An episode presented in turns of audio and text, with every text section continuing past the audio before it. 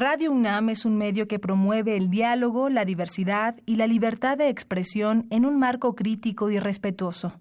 Los comentarios expresados a lo largo de su programación reflejan la opinión de quien los emite, mas no de la radiodifusora.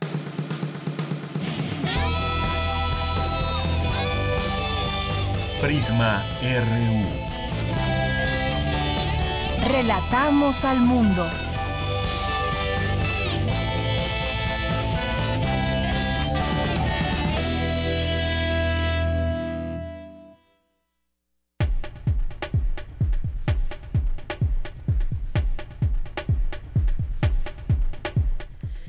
¿Qué tal? Muy buenas tardes. Yo soy Deyanira Morán. Muchas gracias por estar con nosotros. Es la una de la tarde con tres minutos.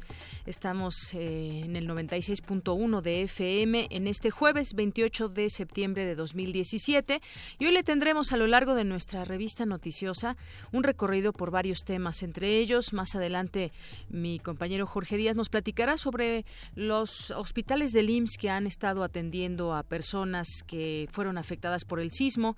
También hay un problema latente, sobre todo en Iztapalapa, la falta de agua. Se han estado peleando las pipas, hay algunos vecinos e incluso quienes pueden pagarla les ha costado hasta 1.500 1.500 pesos por pipa y en algunos casos pues simplemente esa ayuda no ha llegado y hasta el momento la delegada ha dicho que no sabe cuándo se podría regularizar el servicio. Hay delegaciones afectadas, como en este caso les decía la de Iztapalapa y también eh, pues escuchar a los ciudadanos debe ser siempre importante, sobre todo quienes están cercanos a zonas que fueron severamente dañadas.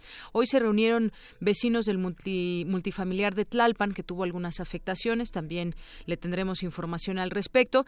Y los costos de la reconstrucción, que son evidentemente altos, estamos hablando de miles de millones de pesos en toda la ciudad, y también, eh, pues, cuánto se necesita, de, de dónde vendrá ese dinero y sobre todo, pues también cómo, cuáles cómo es que se especifican estas cifras, que son miles de millones de pesos. Hay cifras que son encontradas, ya también platicaremos de este tema. Y en los temas internacionales también finaliza la tercera ronda del Tratado de Libre Comercio. Ahí estuvo también México. Le tendremos más adelante toda esta información. Es la una con cuatro y nos vamos a nuestro resumen informativo.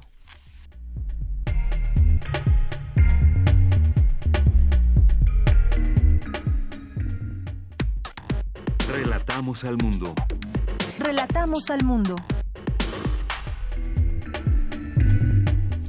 Y en nuestra portada universitaria varios temas que siguen también surgiendo desde la UNAM. Por ejemplo, ahora con las brigadas médicas multidisciplinarias de la Facultad de Medicina de la UNAM se brinda apoyo a la población afectada por los sismos. También en unos minutos le tendremos esta información de mi compañera Dulce García. Y les decía sobre los vecinos del multifamiliar de Tlalpan que fueron afectados por el sismo, piden ayuda al gobierno local y federal. Los dictámenes oficiales del estado de los edificios, también tendremos esta información con mi compañera Cindy Pérez Ramírez. Y es que aquí también los vecinos lo que plantean es que se, se, tenga un dictamen de departamento por departamento y no solamente en conjunto de todo el edificio. En más información, estima el gobierno federal que la reconstrucción será de 37.500 millones de pesos. Los detalles al, más adelante los tendrá mi compañera Cristina Godínez. El doctor Gerardo Ceballos y su Laboratorio de Ecología y Conservación de Fauna Silvestre del Instituto de Ecología de la UNAM obtuvieron el premio a la conservación de la biodiversidad que otorga la Fundación BBVA. En los temas nacionales, senadores de oposición formalizaron sus propuestas para crear fondos de apoyo a la reconstrucción, pero con vigilancia ciudadana. es que este, todo, todo este tema del dinero tendrá que verse desde una óptica de transparencia. Eso estaremos también pues informando y sobre todo también investigando cómo es que se va a dar esa transparencia cuando estamos hablando de tantos millones de pesos. De igual forma, el Frente Ciudadano por México anunció que concentrará los recursos de sus prerrogativas en una cuenta que será aportada a un fondo de reconstrucción nacional y cuyo manejo sería supervisado por una instancia ciudadana. El costo por la reparación del daño al patrimonio causado por los dos sismos de septiembre se ha elevado a más de 8 mil millones de pesos hasta el momento, según datos de la Secretaría de Cultura. Por ello, para entender el colapso cultural causado por los fenómenos naturales, el gobierno de Morelos busca recursos internacionales para reconstruir o reparar edificaciones que son parte del patrimonio histórico de la humanidad. El secretario de Educación Pública, Aurelio Nuño Mayer, aseguró que en cuanto se normalicen las clases se podría reponer el tiempo perdido en vacaciones o en fines de semana. El gobernador de Colima, el priista Ignacio Peralta, ha gastado en 15 meses más de 13.7 millones de pesos en rentar aeronaves. Tome sus precauciones debido a un canal de baja presión en el Golfo de México. En la capital del país se prevén lluvias ligeras en la tarde y noche y fuertes en las zonas sur y poniente.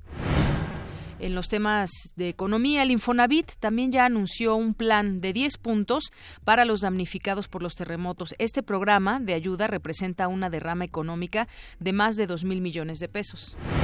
Comentaremos estos 10 puntos que da a conocer el Infonavit más adelante. Y en Chiapas, el presidente Enrique Peña Nieto hará las declaratorias de las zonas económicas especiales de Puerto Chiapas, Lázaro Cárdenas y Coatzacoalcos.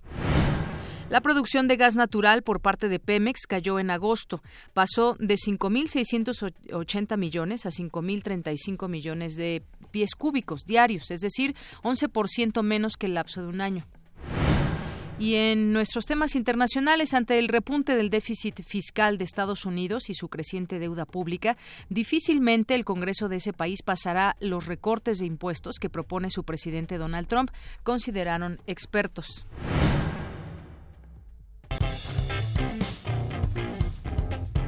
Campus RU Una de la tarde con nueve minutos y entramos a información eh, de nuestro campus universitario. Dulce García nos tiene información de las brigadas médicas multidisciplinarias que brindan apoyo a la población afectada por los sismos. Adelante, Dulce. Deyanira, muy buenas tardes a ti al auditorio de Prisma RU. No solo después de los daños que causó el sismo del pasado 19 de septiembre, sino desde el del 7 de septiembre, estudiantes de la Facultad de Medicina de la UNAM han estado formando las brigadas médicas multidisciplinarias con el fin de equilibrar la demanda de atención médica surgida a partir de esos dos fenómenos. En un principio acudieron a las zonas de desastre en donde atendieron a afectados por el sismo y a voluntarios que hubiesen resultado lesionados, a quienes posteriormente canalizaron a instituciones médicas. Y es que cualquier persona en un derrumbe puede tener algún traumatismo cráneoencefálico hasta que se demuestre lo contrario, además de que anímicamente resultan inestables. Hay que decir que en estas labores no solo participan estudiantes de los últimos semestres de la carrera, sino también de los que están comenzando. Por ejemplo, los alumnos de primer año de medicina saben hacer puntos de sutura y curaciones básicas, pero hay otras funciones que pueden realizar. Es el caso de la alumna Sabrit de tercer semestre, clasificó medicamentos. Escuchemos. Había una de nuestras profesoras de farmacología y solo llegabas, preguntabas por ella y te metías. Yo estuve básicamente clasificando medicamento. O sea, la situación estaba muy controlada hasta ese momento, hasta el sábado. Clasificabas el medicamento, hacías botiquines. Y bueno, a mí la organización me gustó y sinceramente sí se veía había muchísimas cosas, llegaban muchos camiones, salían muchos camiones con víveres y pues sí, eh, básicamente, por lo que tenemos entendido hasta el, hasta el domingo, los camiones siguieron llegando a su destino. Deyanira, después del sismo, las brigadas médicas de la Facultad de Medicina continúan asistiendo a las zonas de desastre, pero también tienen presencia en los albergues. Atienden lesiones menores, ataques de ansiedad, crisis hipertensas, entre otras dolencias, sin ningún costo. Sin embargo, los jóvenes expresan que las primeras horas, los primeros días después del sismo fueron los más difíciles, así que si no daban asistencia médica, se integraban a cualquier otra labor en la que pudieran apoyar. Ese fue el caso de Estefanía. Y lo que hice fue ayudar un poco a hacer como cadenas con personas, llenar, llevar víveres. Estuve llevando a varios albergues, estuve llevando a varios centros de acopio, comida, estuve llevando este, las cosas como a los lugares en donde ellos me decían y también este, había como mucha gente formada para ir a ayudar a sacar los escombros, pero eso ya no me tocó. Está como muy padre ver que toda la gente se ayuda en cuestiones así y, o sea, también lo que he visto es que al principio había muchísima gente y conforme pasaban los días, este, ya no había tanta, pero obviamente como regresan a sus labores normales, como que se nos complica a todos. Entonces, si podemos ayudar como mandando víveres o dando cooperación o algo así, pues estaría muy bien porque lo difícil viene apenas. Las brigadas médicas multidisciplinarias de la Facultad de Medicina de la UNAM continúan brindando ayuda. Si deseas integrarte a alguna, puedes acudir a la Coordinación de Servicios de la Comunidad de esa facultad, donde además se brinda capacitación para atender este tipo de emergencias. Es el reporte. Muy buenas tardes. Gracias, Dulce. Muy buenas tardes. Vamos ahora con nuestro compañero Leonardo Frías, que se encuentra en, eh, en el Brigadeo de los universitarios. Bueno, regresamos más adelante con él, pero por lo pronto vamos con mi compañera Cindy Pérez Ramírez porque vecinos del multifamiliar Tlalpan darán a conocer las afectaciones que sufrió la unidad habitacional.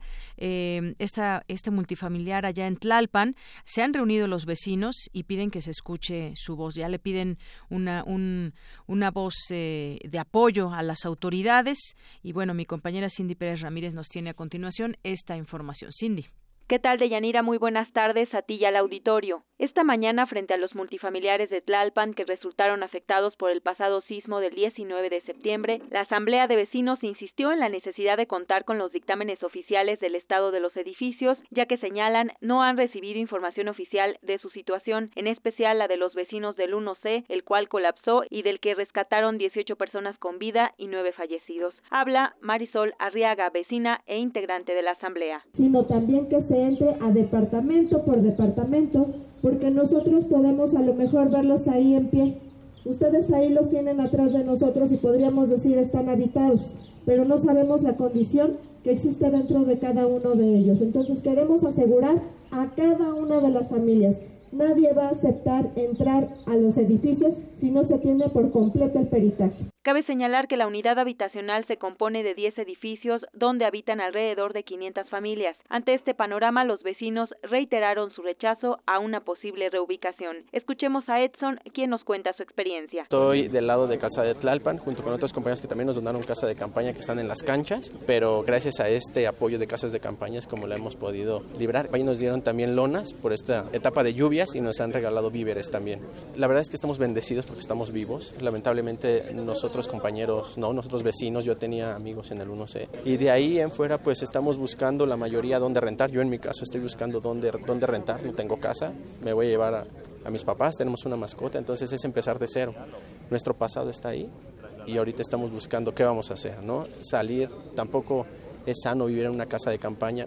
Esto esperemos que sea muy corto, no lo asimilamos, un día sales de tu casa y después ya no tenemos nada, como decía nuestra compañera. Los vecinos agradecieron las labores de apoyo y la solidaridad que demostró la sociedad civil. Hasta aquí mi reporte, muy buenas tardes. Gracias, Cindy. Muy buenas tardes. Y bueno, en unos momentos más estaremos eh, contactando con Leonardo Frías, que es reportero de Gaceta UNAM y que ha estado también, pues, muy pendiente ahora en el sur de la Ciudad de México. Nos pone al tanto de lo que ocurre en Xochimilco. ¿Qué tal, Leonardo? Muy buenas tardes. Bienvenido a este espacio. Hola, Deyanira. ¿Cómo estás? Muy buenas tardes. Pues mira, justamente, bueno, cicatrices en múltiples facetas hemos eh, atestiguado en el tránsito hacia este poblado, eh, en el asfalto, en, en todo lo, lo que es esta, este poblado, en las aceras, en los inmuebles, en la dermis de la población también, en el ánimo también, justamente. Y bueno, justamente a poco más de aproximadamente 215 horas del sismo, la UNAM a través de la Facultad de Estudios Superiores Zaragoza llegó a, aquí, a San Gregorio, a Tlapulco, Xochimilco. Aquí estamos justamente en el centro del, del poblado de la calle Chapultepec, que es la casa de, me, me comentan, de doña Seferina Pérez. Eh, bueno, realmente en la convencionalidad de este poblado es una taquería, es una taquería, pero que ahora prácticamente se estableció la sede de la brigada, esta brigada multidisciplinaria desde el pasado 21 de septiembre de Yanira. Así es, Justo hoy se cumple una semana de labor humanitaria que integrantes de la comunidad universitaria realizan con ese rigor y puntualidad, pero con la caracterización de la sensibilidad social y la calidez que caracteriza a los universitarios de Yanira. Muy bien, pues realizamos un recorrido por las estas atribuladas calles de San Gregorio y bueno, constatamos las viviendas, eh, parte de ellas pues, prácticamente derrumbadas, las eh, cintas amarillas limítrofes están delimitando esto. El pueblo quiere volver a su su vida cotidiana y justamente ahí es donde los médicos, enfermeros, odontólogos, psicólogos de la Facultad de Estudios Superiores Zaragoza atienden casa por casa a quienes lo solicitan. Estamos aquí en la sede temporal de esto, está establecido en San Gregorio, estamos con la con la doctora Gabriela Vázquez de la Facultad de Estudios Superiores Zaragoza. Y bueno, platicaremos un poco acerca de esto, de lo que está haciendo la universidad a través de la FE Zaragoza, que prácticamente fue la primera brigada que llegó de la universidad aquí. Escuchas un poco de ruido de Yanira porque justamente estamos en la avenida principal para que la población incluso, no sé, también que nos puede escuchar, pueda acudir si es que lo necesita de alguna asistencia eh, médica. Este, doctora, buenas tardes, estamos en vivo para Radio UNAM, para Prisma. Eh, ¿Nos puede decir este, cuántos días llevan aquí, aproximadamente cuántas eh, personas están en este tránsito? Bueno, este sí, estamos aquí desde el día jueves de la semana pasada, trayendo pues el apoyo de las de los brigadistas trayendo también eh, despensas, eh, material para que nos solicita, material de, curación también, de donaciones que nos han dado a nosotros también, nosotros somos el canal para repartir a la gente. Eh, ¿Qué hemos encontrado? Bueno, pues mucha enfermedad. La gente, es, vivimos desafortunadamente en una ciudad donde hay mucha gente enferma y que debido al evento pasado del terremoto, bueno, se agudizan muchos de los padecimientos, muchos no son derivados directamente del sismo o del terremoto, pero sí eh, se agudizan mucho.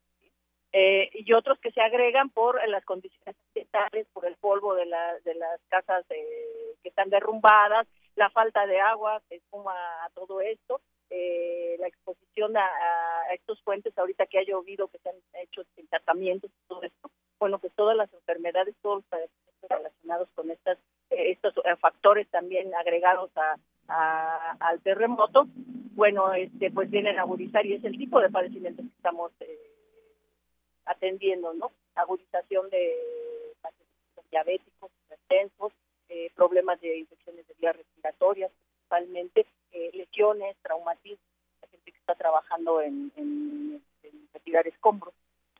Yanira, como escuchas, este es el panorama que tenemos. En realidad, la brigada se ha dividido. La brigada tiene aquí este, una base y se ha hecho un recorrido por algunas de las calles más complicadas, donde, como escuchaste a la jefa de la brigada, pues se ha atendido. Tenemos también a, otra chica que es pasante de la carrera de enfermería. Y bueno, ¿cuál es tu nombre?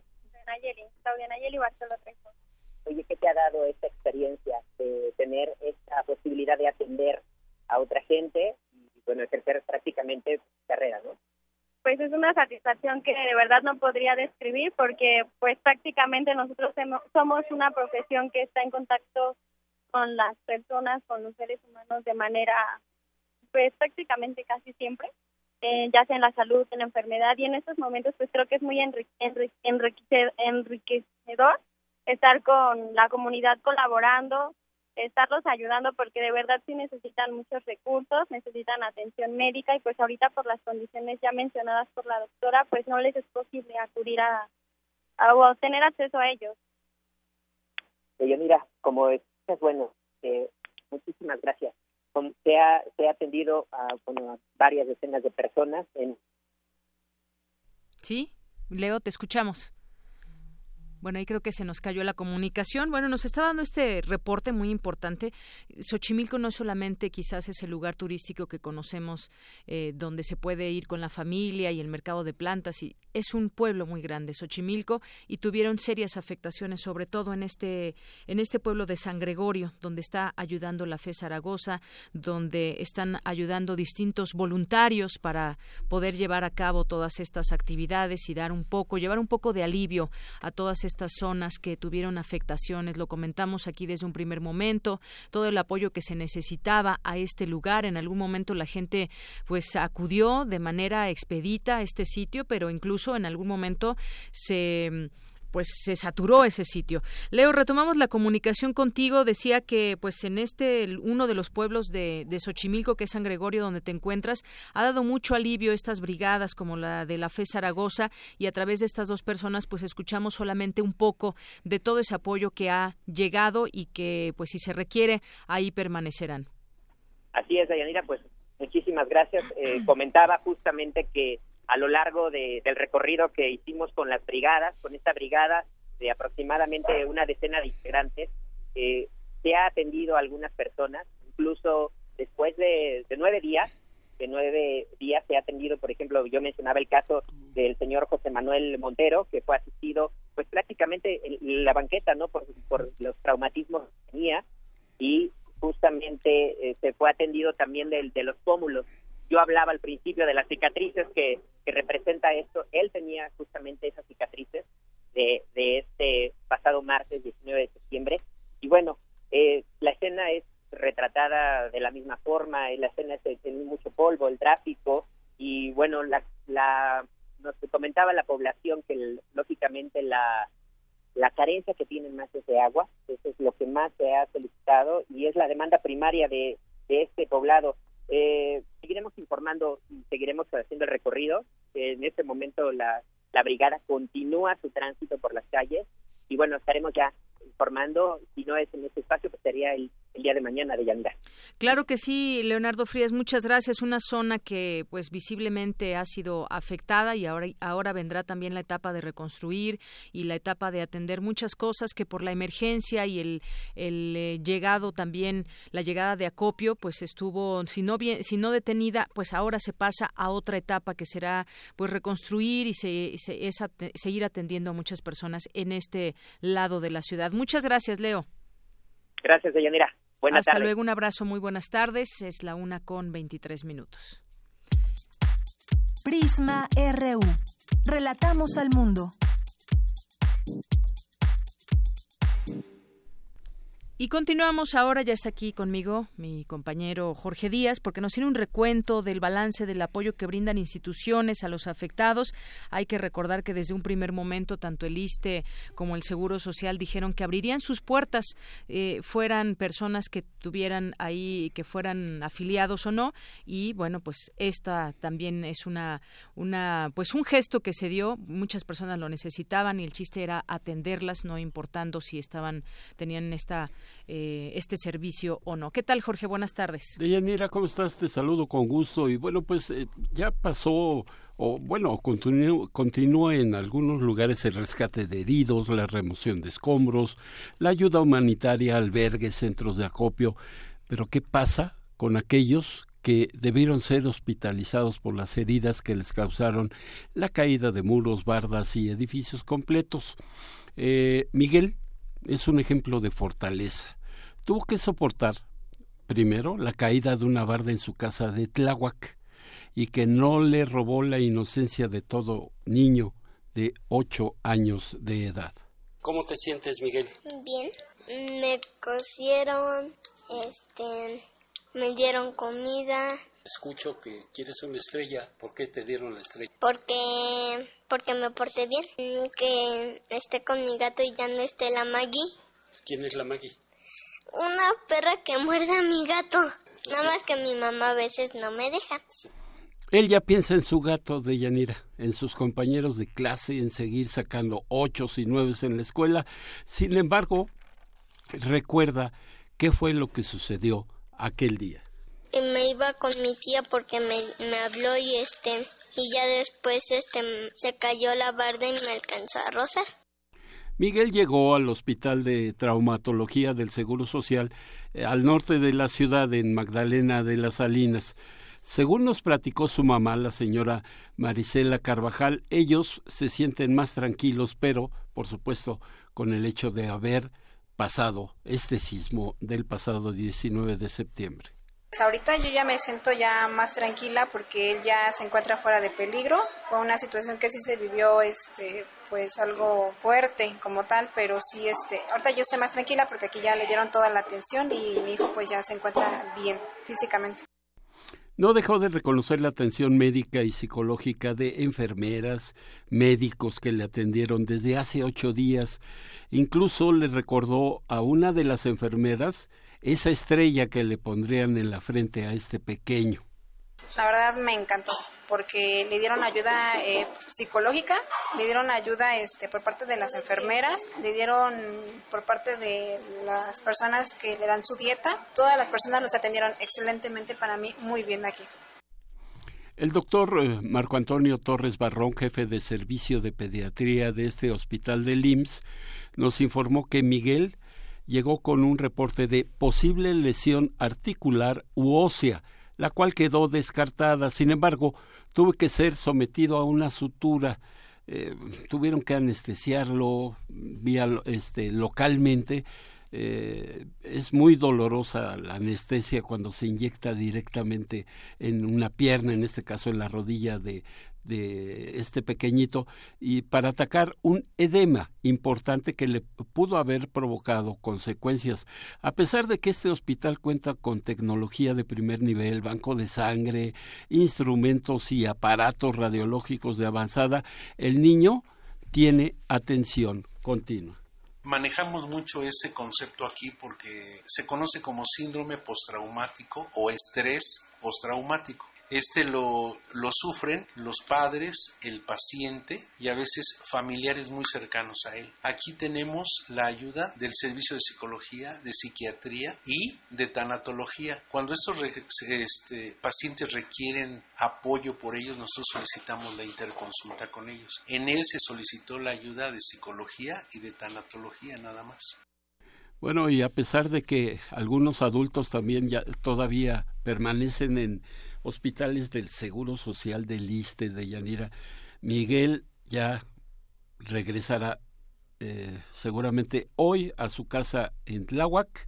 Será dado de alta, afortunadamente, pero tú lo escuchaste, no pierde ese ánimo del niño que a pesar del accidente pues va a regresar a la escuela en cuanto al médico se lo diga, en cuanto el médico le diga ya puedes asistir a clases, va a ir a su escuela allá en Tláhuac. Esa fue eh, la plática que tuvimos con este jovencito acá al norte de la Ciudad de México.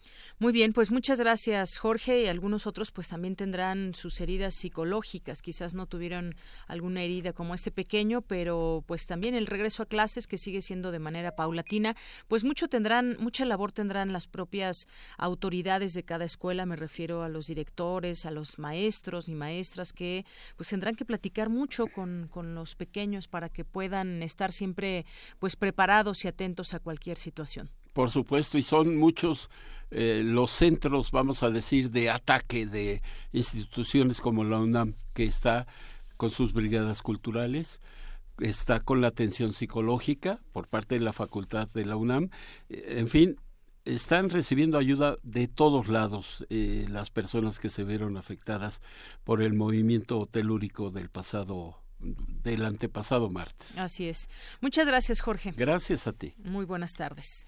Son la es la una con 29 minutos. Vamos con mi compañera Virginia Sánchez. Hay otro tema que también preocupa y es que el agua la utilizamos para todo, para todos los, eh, pues para la vida cotidiana, para bañarse, para tomar agua, para limpiar. Sobre todo mucha gente tendrá mucho que limpiar desde sus casas y bueno allá en Iztapalapa varias zonas fueron afectadas por el sismo, pero ahora también por el agua. Mi compañera Virginia Sánchez nos informa acerca de este tema porque ante esta crisis desatada por los sismos, se generó una escasez de agua. Personas en varios puntos de la ciudad se han dedicado a secuestrar pipas con el agua para revenderlo y así sacar un poco de dinero. Cuéntanos, Vicky, buenas tardes.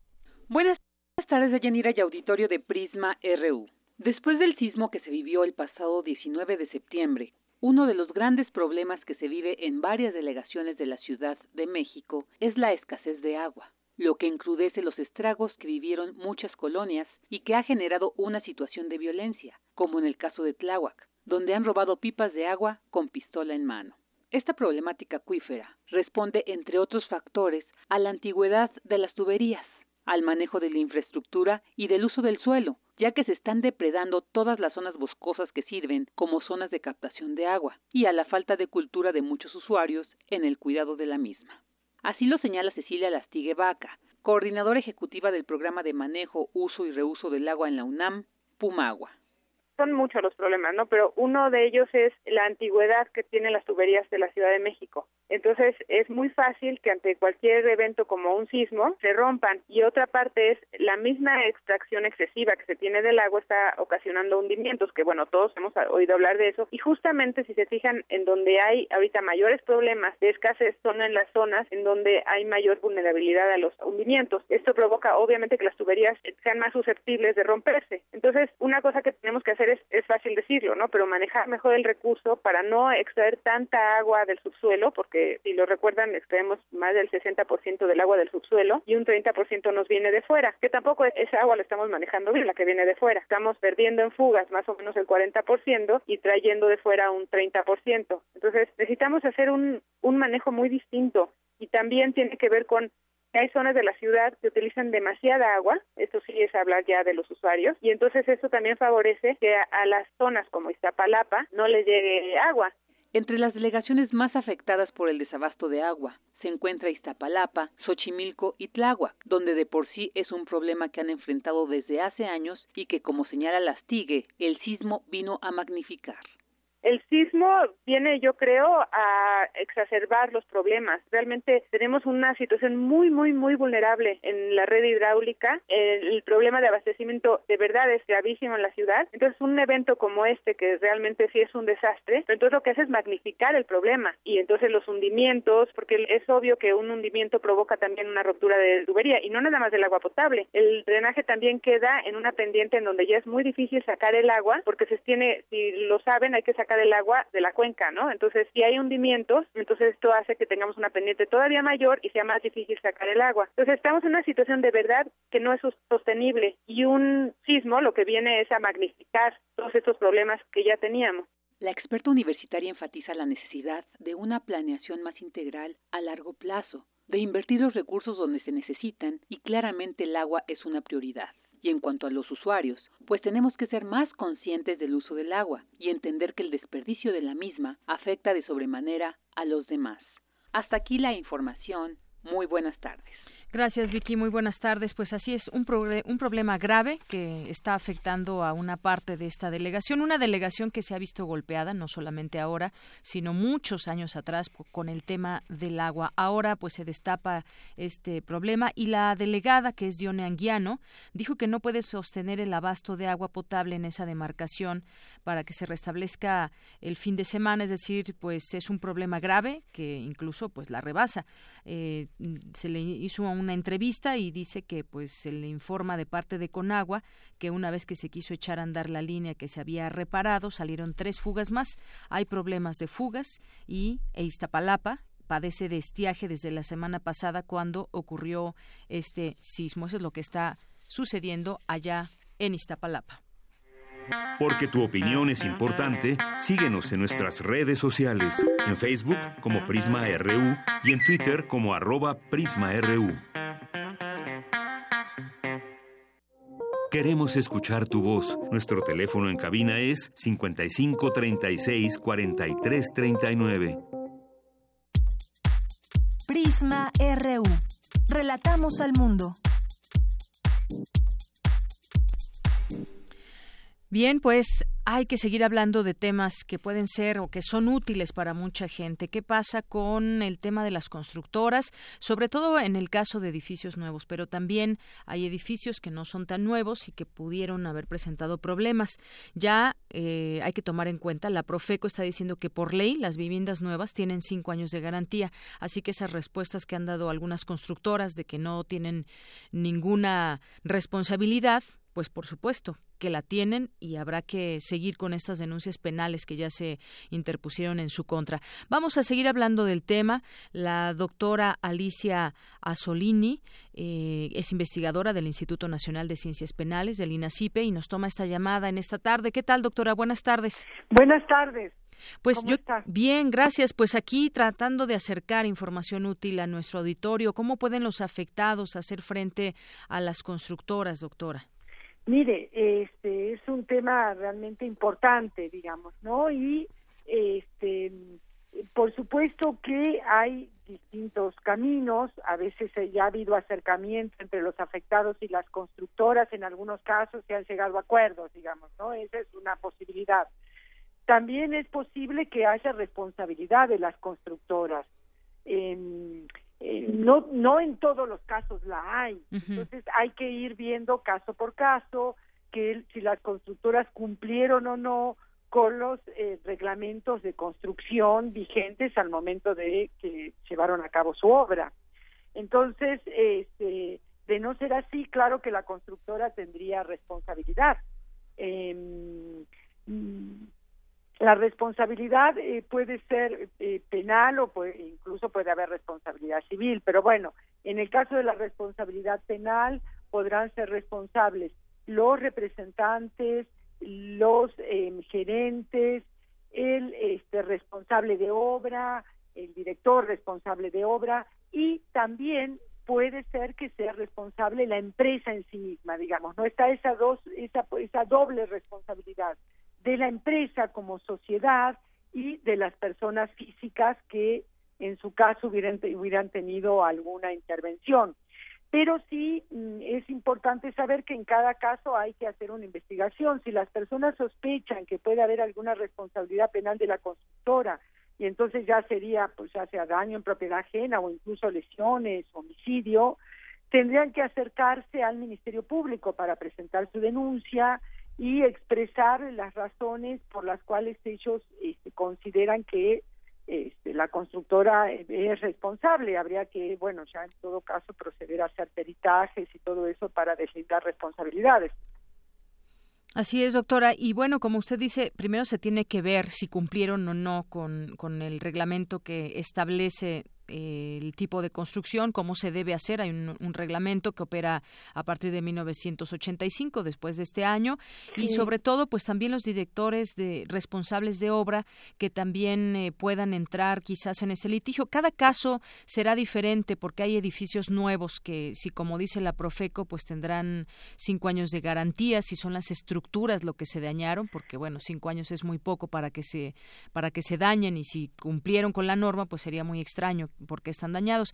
Pero hay otros, otras situaciones diferentes donde los edificios tienen más tiempo o donde incluso los inquilinos pues no son tampoco quizás los dueños y tengan que llevar este caso junto con los dueños y demás. O sea, es decir, hay muchos casos que atender en este, en este momento. Sí, mire, hay, hay que ver, por eso le digo, es bien importante ver caso por caso. Hay en, en la página de este del gobierno del Distrito Federal, este hay eh, algunas listas de centros de asesoría jurídica integral. Es un acercamiento, no todos los casos quizás sean responsabilidad penal, habrá que ver cada caso, la antigüedad del edificio, este, las características, pero en la página de protección civil aparecen unos módulos que, que quizás para un primer acercamiento para las personas fuera importante, digamos, ¿no? Este, hay algunos documentos que aparecen en, Internet que les pueden ayudar. La red Pro Bono eh, publicó una, una guía jurídica para asesoría a damnificados y ahí viene cuál es la responsabilidad del arrendador, del arrendatario, en fin, hay direcciones donde acudir para que las personas más o menos puedan tener una orientación.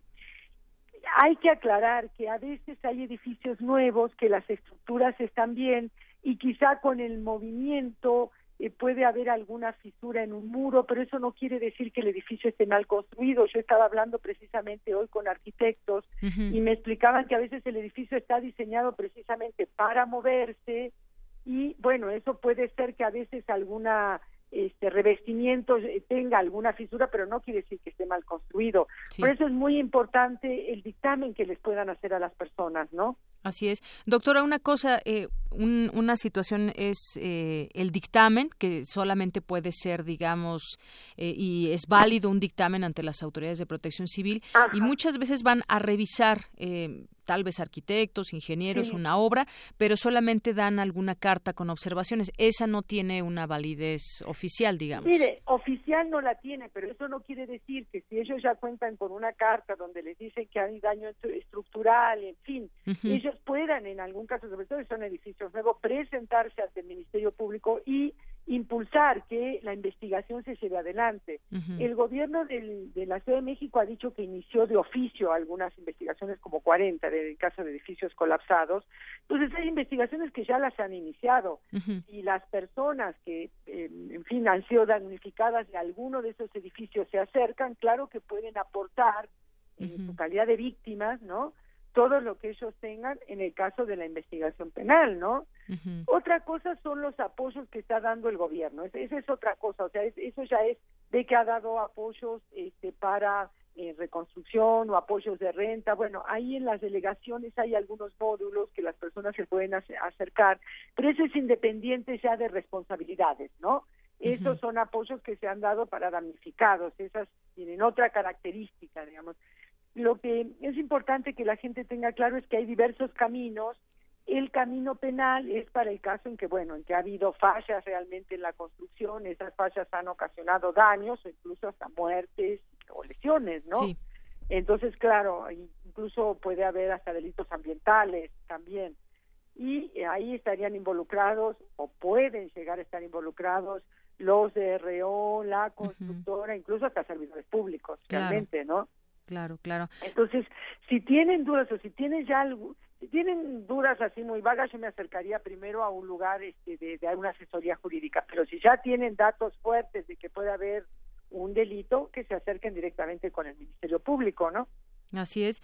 Y bueno, pues eh, justamente como usted dice, en estos, en aquellos casos en los que presuntivamente se advierta la comisión de un delito por parte de los desarrolladores inmobiliarios o incluso servidores públicos que estén involucrados porque tal vez hicieron de la vista gorda con los lineamientos que se debían seguir.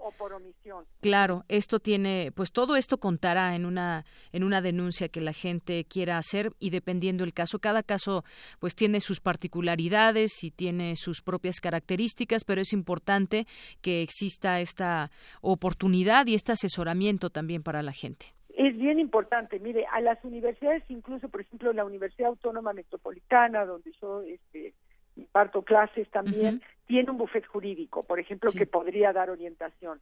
También lo tiene la UNAM, en fin, hay lugares donde la gente se puede acercar para tener una primer quizá acercamiento o una primera orientación, ¿no? Además de estos módulos que le digo ya en, la página de protección civil se anuncian que son del gobierno de la Ciudad de México, en fin, hay como opciones, digamos, para que la gente vaya, este, incluso hasta cómo recuperar papeles, las escrituras, todo eso sí se puede recuperar, pero bueno, implica un trámite, ¿no?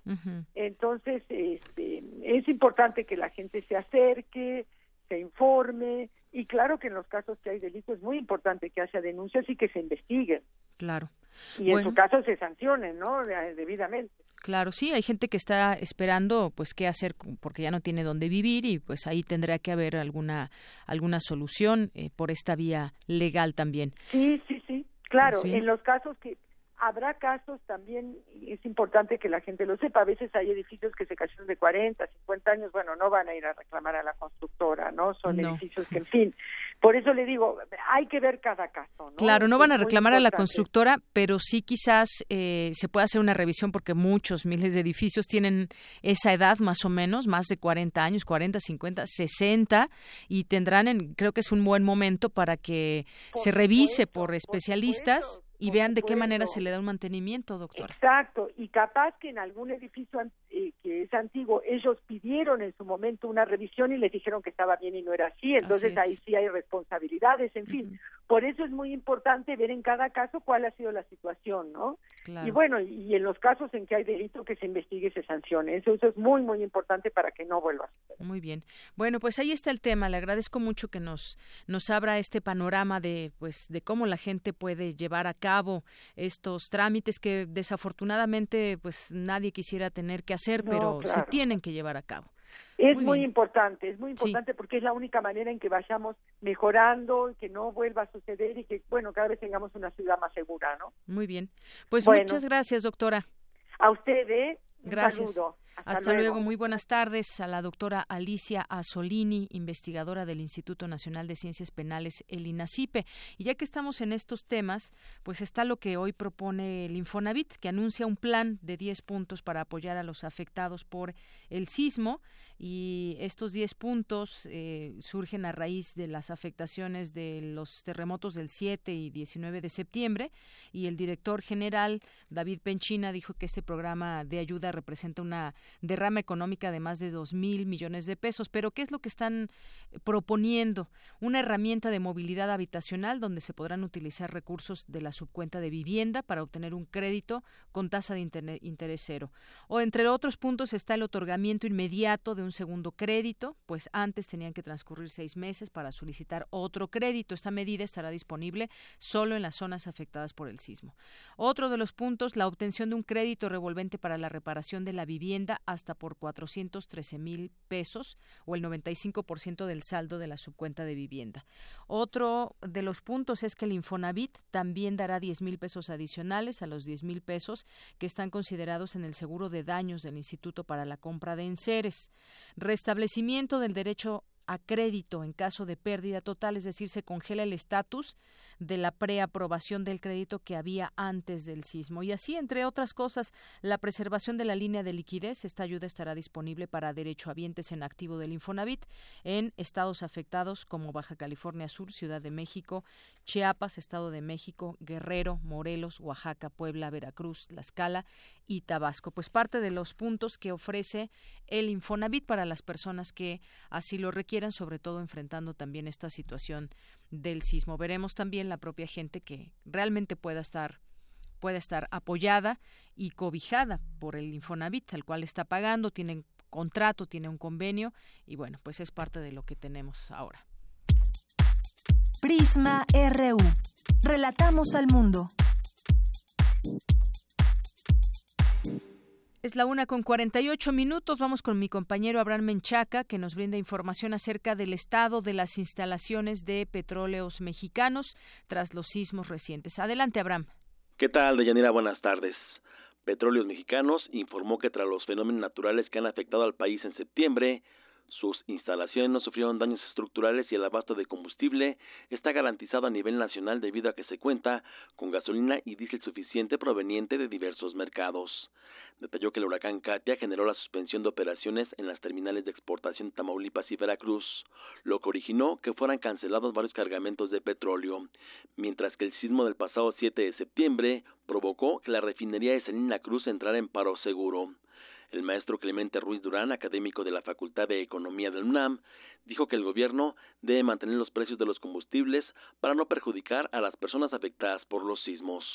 Habrá problemas de acceso a algunas poblaciones, dadas las circunstancias del temblor, ¿no? Pero eh, Pemex eh, yo creo que tiene reservas suficientes eh, como para poder estar abasteciendo al país indudablemente de que la emergencia pues nos sitúa en una perspectiva diferente bajo la cuestión de las plantas de refinación y todo eso que en algunos casos eh, salieron dañadas. Y esto es lo que podría ser eh, algún motivo de alguna revisión de algunos de los derivados que, que salen de las plantas de penas, pero en principio no tendría por qué haber movimiento en los precios de, eh, del petróleo, de la gasolina, ¿no? Pero como ya no es una cuestión de un precio que esté fijo, pues eh, habría que ver y habría que, pues en este caso, eh, sería un apoyo para toda la ciudadanía que el gobierno señalara de que se va a buscar mantener los precios a efecto de no perjudicar a los, a los ya perjudicados. De Yanira, el investigador indicó que para evitar la especulación, el gobierno debe establecer canales oficiales para aclarar cualquier duda. Yo creo que estamos ante una circunstancia sumamente difícil. Indudablemente que nadie preveía lo del sismo, pero ante esto yo creo que sí tenemos que dar respuestas muy eh, concretas a la población en términos de que eh, es decir, de que hay un Estado y de que hay un gobierno de que va a estar respaldando en todo momento a la ciudadanía, porque en estos momentos se presta mucho a la cuestión de la especulación y a los rumores, ¿no? Entonces debían de haber canales oficiales para cualquiera de estas dudas, aclararlas y tener eh, una visión clara de por dónde van a estar los apoyos, que no va a suceder nada extraordinario en términos de la política económica, sino simplemente lo extraordinario va a ser de que efectivamente empiecen a fluir los fondos por parte del gobierno hacia los damnificados. De general la información que tengo, buenas tardes. Gracias, Abraham. Muy buenas tardes. Tu opinión es muy importante. Escríbenos al correo electrónico prisma.radiounam@gmail.com. Queremos escuchar tu voz. Nuestro teléfono en cabina es 55 36 43 39.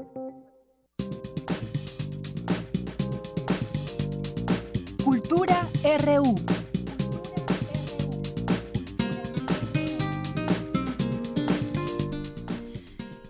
Bueno, pues llegamos a la sección de cultura. ¿Qué tal, Tamara? ¿Cómo estás? Muy buenas tardes. Deyanira, muy buenas tardes. ¿Cómo estás? Muy bien, un poco gris el día, ¿no crees?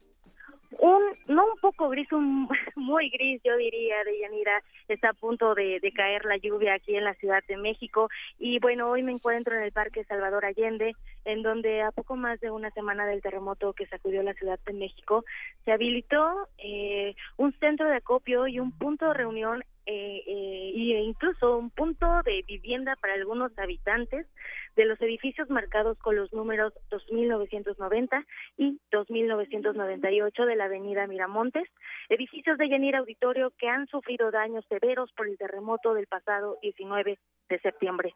Hoy, aquí en este parque, que se encuentra a un costado de la Alameda del Sur, los vecinos nos invitaron a escuchar al quinteto de cuerdas de la Camerata Mexicana para, por medio de la música, sensibilizar, visibilizar también y, y, bueno, acompañar a las personas que están en, pasando por una situación muy grave y al menos son 500 viviendas, tenemos este registro, las que se ubican en zona de riesgo, localizadas entre Rancho Vista Hermosa y también la calzada del Hueso de la delegación Coyoacán. En este momento de Yanir Auditorio me acompaña eh, aquí en este parque la administradora de uno de los edificios dañados, Rosa Margarita Suárez, quien nos va a relatar cómo se han vivido estos días, ya casi ya un día más bueno, del pasado eh, martes, del antepasado martes. Rosa, muy buenas tardes. Por favor, platíquenos al auditorio de Prisma RU. ¿Cuál es la situación aquí cerca del Parque Allende? Hola, buenas tardes. Pues les puedo decir que después del sismo esto se ha vuelto un marasmo y una locura. Hay edificios en riesgo de que van a derribar. No tenemos todavía los dictámenes oficiales porque tienen que ir paso por paso, edificio por edificio, pero nuestra zona que abarca de Calzada del Hueso hasta Rancho Vistermos está sumamente dañada. Hay edificios con riesgo ya de colapso en estos momentos y hay otros que van a ser derribados. Hay otros que son salvables, entre comillas, pero todavía no hay un dictamen oficial que nos diga que se procede con respecto a los edificios. Por el momento, ninguno de los siete edificios es habitable. Ninguno. Margarita, vemos aquí, eh, bueno, a, mi derecha, en donde estoy ubicada, vemos algunas casas de campaña. Eh, me comentaban que son de vecinos que se están quedando en esta, en este parque. Sí, hay vecinos que pues no tienen un lugar donde estar porque ya no hay lugar en los albergues o no cuentan con familiares donde refugiarse.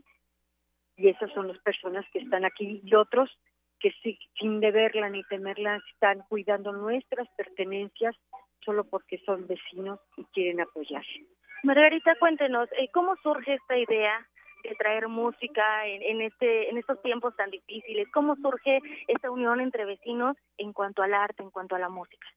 Uno de nuestros vecinos, que es también uno de los afectados, él es el director de la orquesta de cuerdas, y nos quiso regalar un momento de esparcimiento a todos los que estamos en este momento tan tristes, tan desesperados, y él con su grupo de música nos reunió a todos para poder estar un momentito por lo menos olvidar todo lo que nos está pasando porque es muy difícil, porque no nada más es el hecho de que hayamos perdido todo, sino todos los trámites que tenemos que hacer, la burocracia, lo que no nos entienden, el que no nos permite, el que viene y abusa de nuestras de nuestra condición y ha sido muy difícil.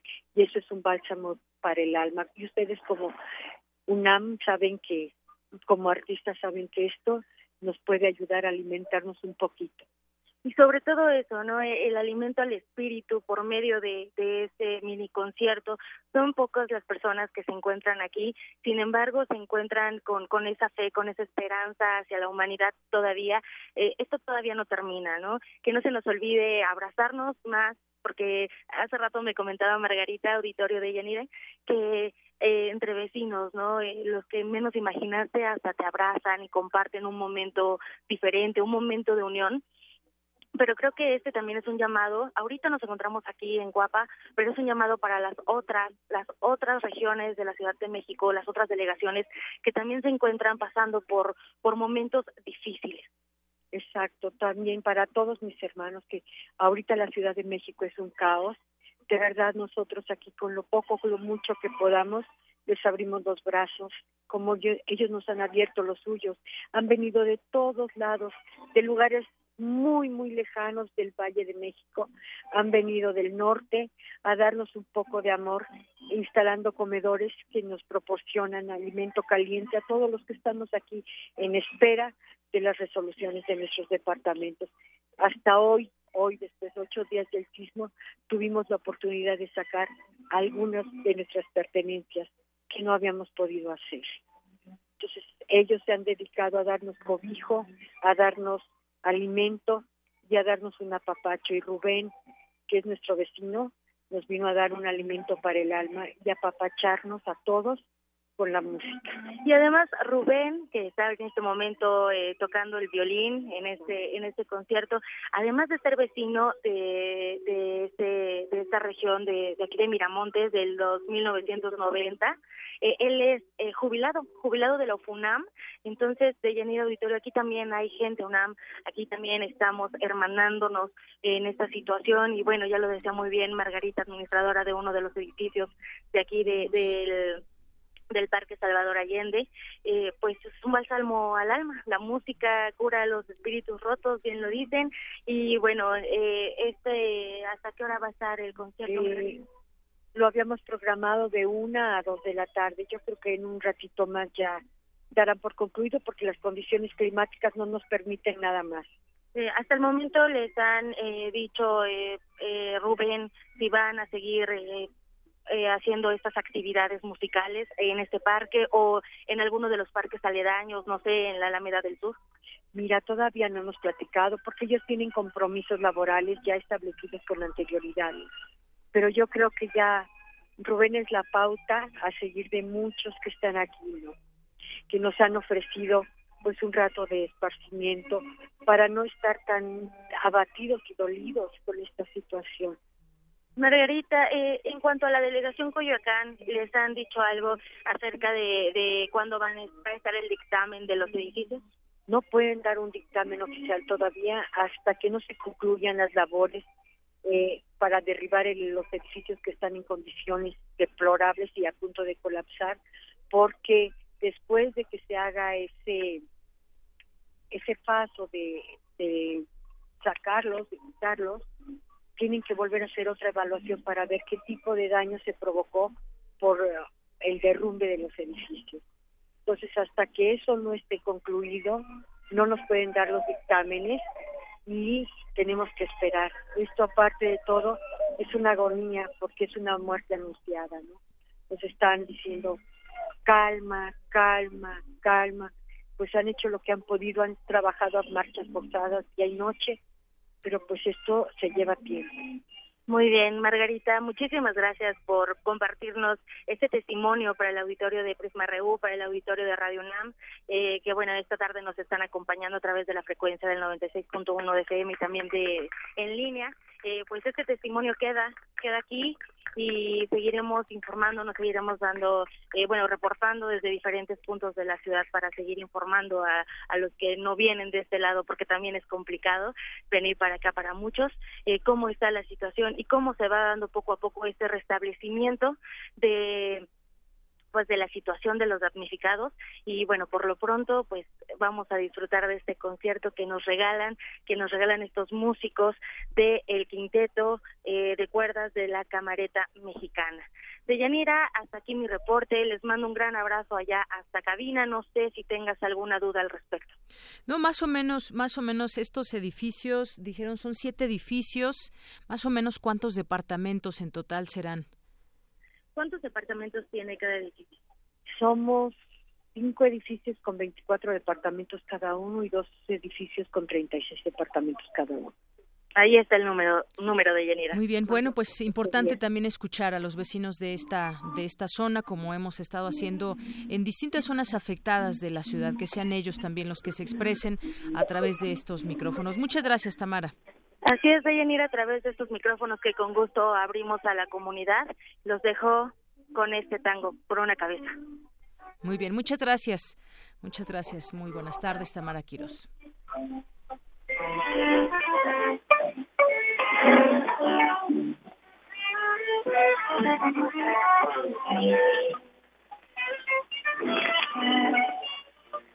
Parte de lo que se puede escuchar se escucha un poquito mal por la distancia quizás, pero pues ese es eh, por una cabeza este tango. Y nuestra página de internet, que también nos están escuchando muchas personas, según nos lo hacen saber, eh, ahora es www.radio.unam.mx. Vamos a hacer un corte y regresamos. Prisma RU. Relatamos al mundo. De las vistas de Salvador Toscano a la época de oro. Del celular a, la era, digital. Filmoteca UNAM. Sala de exposiciones, acervo y restauración, cine en línea, talleres, hemeroteca. Circuito Mario de la Cueva, frente a la Facultad de Ciencias Políticas y Sociales. Entra a www.filmoteca.unam.mx. En Facebook y Twitter somos Filmoteca UNAM.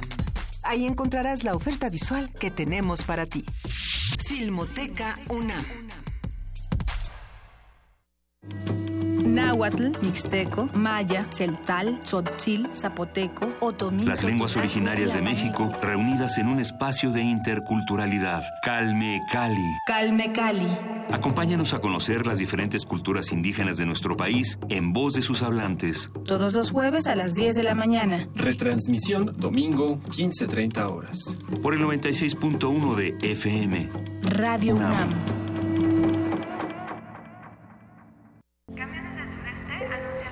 Dónde voy? ¿A dónde vamos los mexicanos? Tenemos que acabar con la inseguridad, con la corrupción, con la desigualdad. Entonces hay que participar, porque mi país me importa, yo tengo que... Formar parte de él.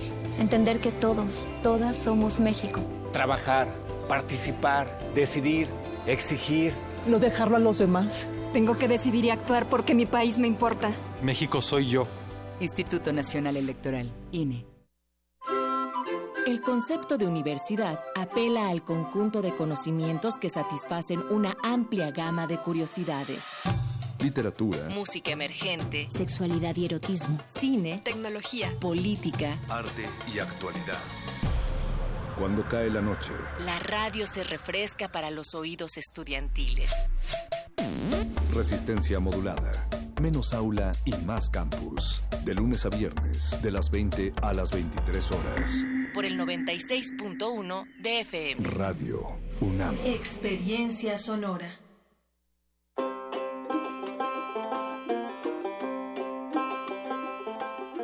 En el año 2017, la República de Finlandia celebra sus primeros 100 años de independencia. Con ese motivo, Radio UNAM y la Embajada de Finlandia en México coproducen una nueva serie radiofónica.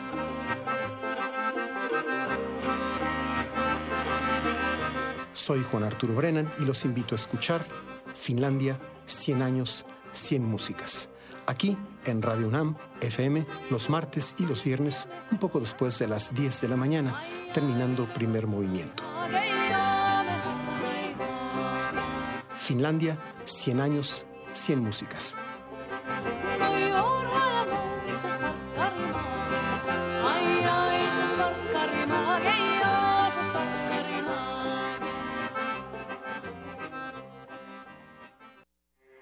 Porque tu opinión es importante, síguenos en nuestras redes sociales, en Facebook como Prisma RU y en Twitter como arroba PrismaRU.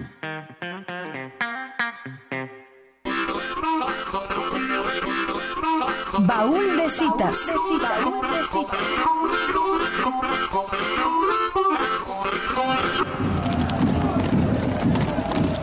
El 27 y 28 de septiembre de 1821, con la entrada del ejército trigarante a la Ciudad de México y la firma del Acta de Independencia, México nacía como nación. No obstante, después de la fiesta, era necesario reconstruir una nación. Pasaron 11 años desde que la insurrección de independencia había iniciado. El proceso había sido tan largo que incluso pocos años antes se sentía apagado. El espíritu de la afrenta se encontraba en Vicente Guerrero, último heredero del movimiento, que se encontraba replegado en la sierra sur del país. Sin embargo, la noticia de la aprobación de la Constitución de Cádiz en España alertó a las altas esferas en la Nueva España, ya que entre muchas otras cosas mermarían sus privilegios económicos y políticos. Fue así que Agustín de Iturbide, perteneciente a esta élite y general que trató por años atrapar a Vicente Guerrero, decide aliarse con él para consumar de una buena vez la independencia. Primero fue el Plan de Iguala, después los Tratados de Córdoba, firmados por Iturbide y Juan O'Donojo, jefe superior de la Nueva España. Estos declaraban la independencia del Imperio mexicano como monárquico, constitucional y moderado. Relatamos al mundo. Relatamos al mundo. Bien, continuamos. Vamos ahora con información de mi compañera Cristina Godínez. El gobierno federal estima que la reconstrucción de las zonas afectadas por los sismos costará más de 37 mil millones de pesos. Adelante, Cristina.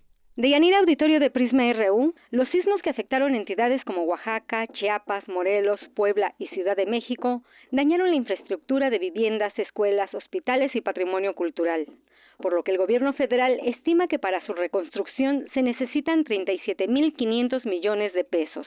Para ello, convocó a la iniciativa privada a colaborar en esta tarea, en donde los recursos van a ser administrados por Nacional Financiera. Sin embargo, en materia de evaluación quedan varios huecos. Escuchemos al doctor Jaime Linares Zarco, académico de la FES Aragón. Si es fideicomiso privado, ahí un pendiente, una pregunta sería, bueno, ¿cuál va a ser el papel del Estado en, este, en materia de reconstrucción? Por otro lado, también, por ejemplo, en materia educativa o de salud, por ejemplo, en salud, ¿qué papel van a cumplir el sector salud, eh, concretamente el IMSS, el ISTE, eh, para poder, en otro dado, colaborar en este esfuerzo conjunto de reconstrucción. Igualmente en educación, ¿qué papel van a cumplir las eh, eh las escuelas privadas, no? Las escuelas privadas en materia también de reconstrucción, si solamente se van a abocar a lo suyo, atender específicamente sus planteles que fueron destruidos, o también van a colaborar en parte a ese esfuerzo colectivo que se dio a conocer con este fideicomiso de reconstrucción eh, llamado Fuerza México. El economista de la UNAM nos dice que del anuncio de ayer quedan muchas dudas sobre cómo se va a evaluar, a transparentar y a supervisar esos recursos. En resumidas cuentas, yo siento que hay más dudas que certezas en la constitución de este fideicomiso. Ahí quedaría un pendiente lo del Fonden, es decir, de qué manera eh, seguramente se van a complementar los recursos de este fideicomiso con el Fondo de Desastres Nacionales, conocido como el Fonden, eh, para poder atender la emergencia de reconstrucción, que es la siguiente tarea que corresponde ahora ya efectuar al gobierno federal.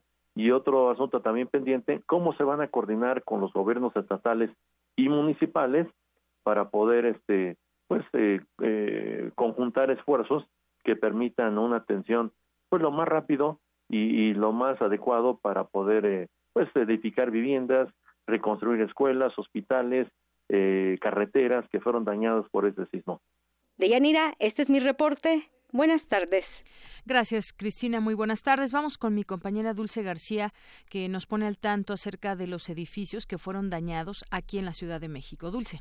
Muy buenas tardes al auditorio de Prisma RU. Además de los 38 edificios colapsados en la Ciudad de México, el sismo del pasado 19 de septiembre dejó más de 11.200 inmuebles con distintos grados de daño, de los cuales ya se verificaron 9.526 en diversos puntos de la capital. 500 inmuebles tienen código rojo, pues aunque no colapsaron, tendrán que ser demolidos ya que el sismo de 7.1 grados los dejó inservibles, informó el jefe de gobierno Miguel Ángel Mancera. Por su parte, el secretario de Educación Pública Aurelio Nuño, informó que en la Ciudad de México hay 50 escuelas con daños severos, por lo que deberán ser reconstruidas parcial o totalmente. Pero a pesar de las cifras oficiales, los datos sobre el recuento de daños pueden variar de uno a otro medio. Por ello, iniciativas como Verificado 19S se dieron a la tarea de revisar la autenticidad y seriedad de la información que surgió sobre el sismo. Sandra Barrón, integrante de esta red de periodistas, desarrolladores y activistas, platicó a Radio UNAM cómo pudieron realizar esta labor a pesar de la celeridad con que se requería que fuera publicada la información. Empezaron a tener estas redes en sitio con personas que estaban en las zonas de desastre y con personas que también estaban en las zonas de centros de acopio y así fue como empezamos a verificar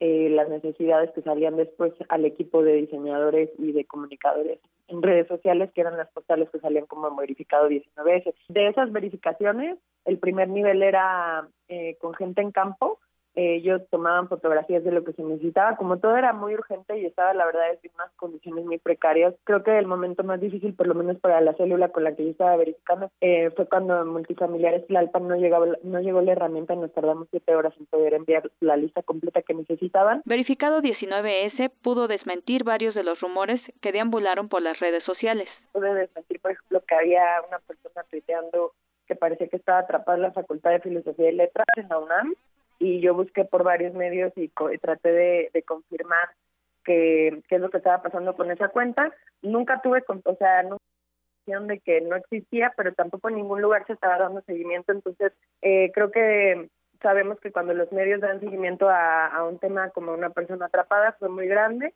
Entonces, bueno, no lo desmentí, pero definitivamente pude darme cuenta que no estaba, no estaba en ningún medio. Deyanira, auditorio de Prisma RU. Por último, les comento que Verificado 19S es una iniciativa ciudadana sin fines de lucro que continuará revisando la información que de este tipo de situaciones derive utilizando plataformas de legitimidad. Si deseas consultar su información, puedes visitar el sitio web buscándonos .org. Es el reporte. Muy buenas tardes. Gracias, Dulce. Buenas tardes. Internacional RU.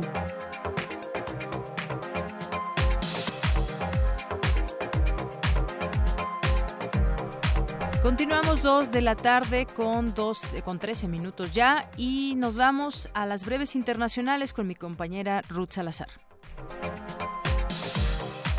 el presidente francés Emmanuel Macron y el primer ministro italiano Paolo Gentiloni abordaron los temas de inmigración y negocios en la edición número 34 de la cumbre franco-italiana, que en esta ocasión se celebró en Lyon. Habla Paolo Gentiloni.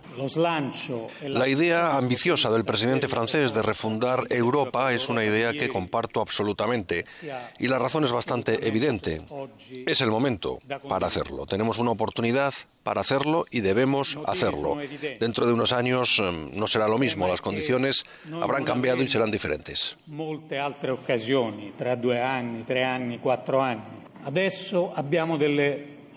Por su parte, Emmanuel Macron habló sobre la cooperación europea. La hoja de ruta que sale de esta cumbre incluye elementos muy concretos y muy vanguardistas de cooperación en el seno de Europa y yo creo que es una fórmula ganadora. El consejero de Asuntos Exteriores del gobierno catalán, Raúl Romeva, hizo un llamado a las instituciones europeas para que defiendan los valores y principios del Tratado de la Unión Europea, que según él están siendo violados por las autoridades españolas. Lo que está en juego no es la logística, no es una cuestión de material o de colegios electorales, es una cuestión de credibilidad democrática, porque el problema no es si la gente vota o no, porque está claro que votarán. La gente pide votar y está decidida a votar. La cuestión es cómo, por qué y cuáles son las consecuencias de que el gobierno español trate de impedir que esto suceda. No obstante, la posición de las instituciones europeas se remite escrupulosamente al respeto de la legalidad vigente en España. Habla al respecto Esther Delange, parlamentaria europea neerlandesa del Partido Popular Europeo. Está muy claro que España tiene unas reglas y una constitución. Y según su constitución, la manera en que este referéndum se celebra no es legal. No sigue las reglas de la constitución. Así que tendría sentido no hacer este referéndum de este modo y volver a la mesa de negociaciones. Mejor que llevar a cabo un referéndum unilateral que no es legal. El presidente de Filipinas, Rodrigo Duterte, aceptó que la oficina del defensor del pueblo se encargue de investigar sus cuentas bancarias, después de que fuera acusado de corrupción por su más grande adversario, según informó su portavoz. El constituyente venezolano Ricardo Sánchez destacó que la Asamblea Nacional Constituyente trabajará en sus lineamientos para promover el diálogo entre el gobierno y la oposición y así respaldar las acciones de paz que busca impulsar el gobierno de Nicolás Maduro. Nosotros estamos listos para un acuerdo. Es más, no, eh, no estamos apurados por un acuerdo, pero tampoco vamos a buscar un acuerdo en tiempos bíblicos. Estamos buscando un acuerdo que nos favorezca a todas y a todos. El primero de esos acuerdos, la paz, que sean en paz que nosotros dirimamos nuestros asuntos. El segundo, la soberanía, que los asuntos entre venezolanos y venezolanas los resolvemos los venezolanos y las venezolanas. En tercer lugar, el cronograma electoral claro. Cansados del olvido, la pobreza e inseguridad, cientos de bogotanos salieron a las calles para exigirle al alcalde Enrique Peñalosa que haga un cambio en el modelo de la ciudad y se les brinde una ciudad digna e incluyente. Habla Cristian Roballo, edil de Ciudad Bolívar. Las zonas del sur de Bogotá es la que más está colocando índices de asesinatos y de muertes en toda la ciudad. Por lo tanto, aquí queremos que haya un cambio total del modelo de ciudad que tenemos en Bogotá y que se maneje de una manera diferente los residuos en Bogotá. Estos residuos vienen solo siendo manejados por algunas empresas multinacionales con unos intereses muy particulares y no se está reconociendo al reciclador, al habitante, al campesino.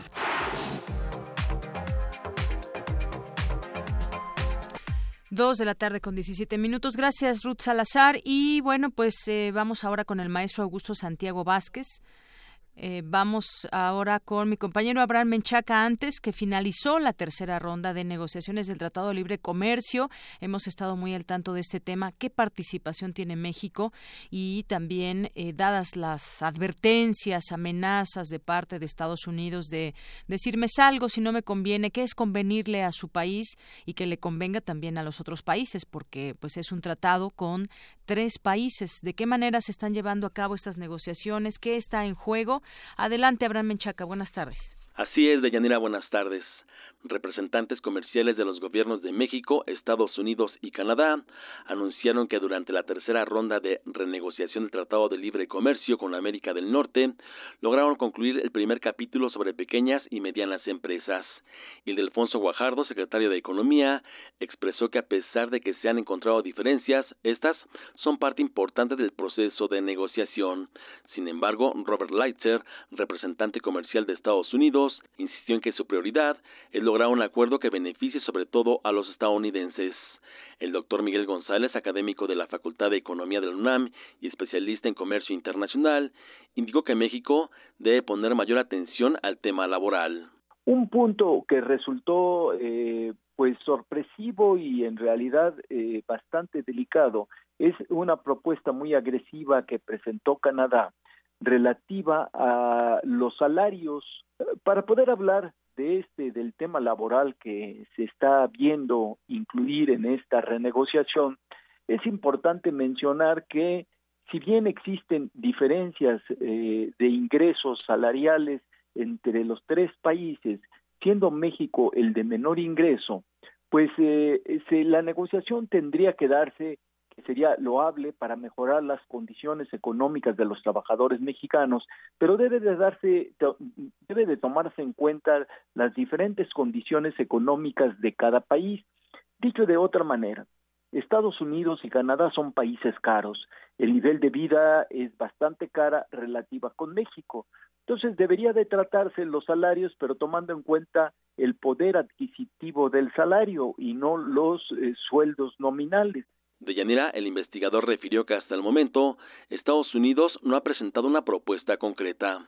No se han tocado los temas hasta ahora que se consideran, como lo dijo el secretario de Economía, estar llegando a la parte del hueso que es, por supuesto, mucho más difícil, que son las reglas de origen y lo que es el capítulo relativo a la solución de controversias.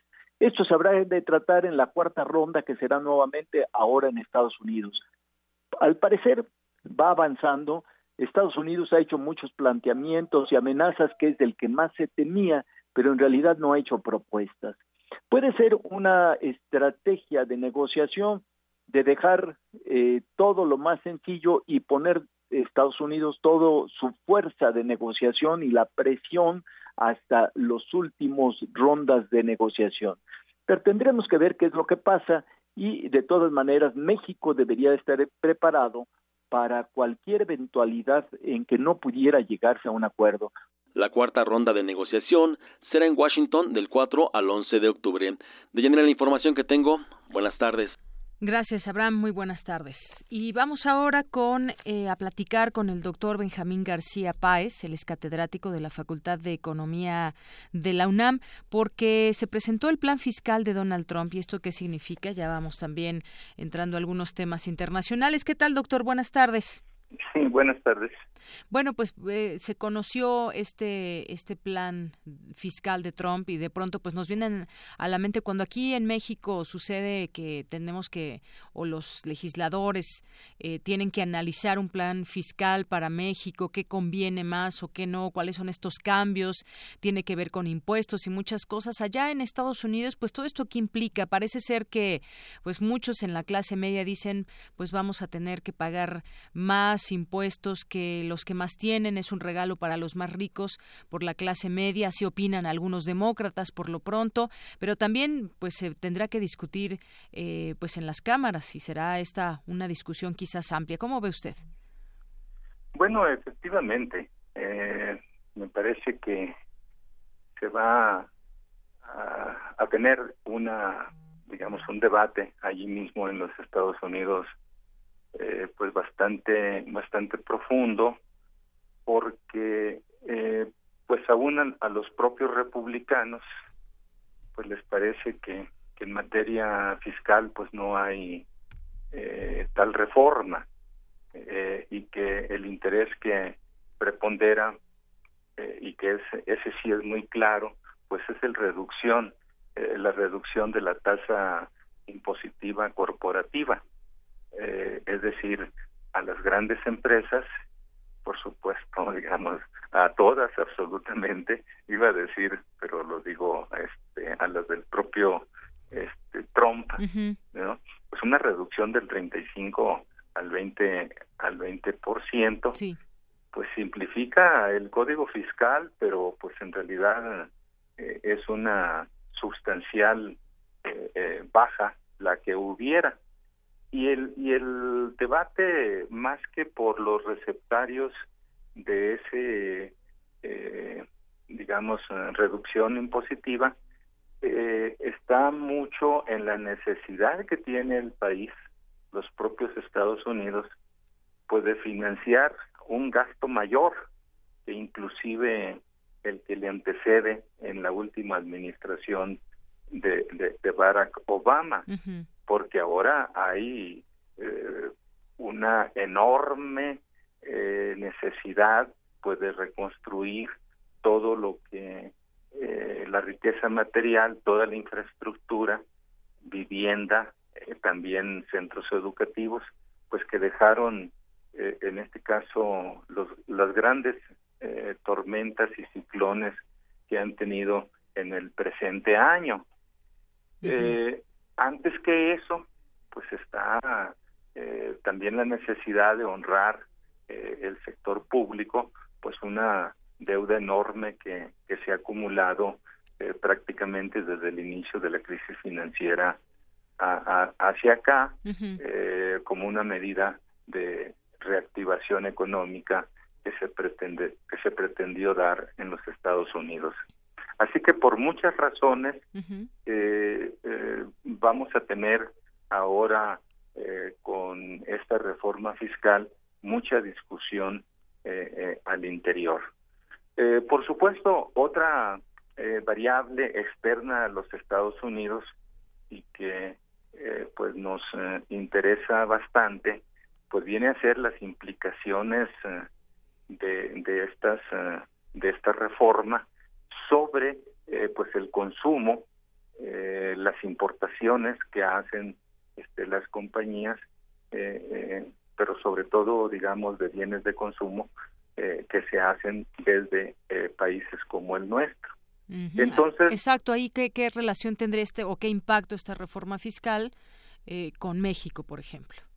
Bueno, si algunos sectores como eh, la clase media y los estratos bajos, ubicados en el llamado 99 eh, por ciento en percepción de ingresos, ve mermada su su digamos capacidad adquisitiva, pues evidentemente que mucho eh, de los productos, de los bienes que nosotros exportamos, eh, digo, no son, no son banales.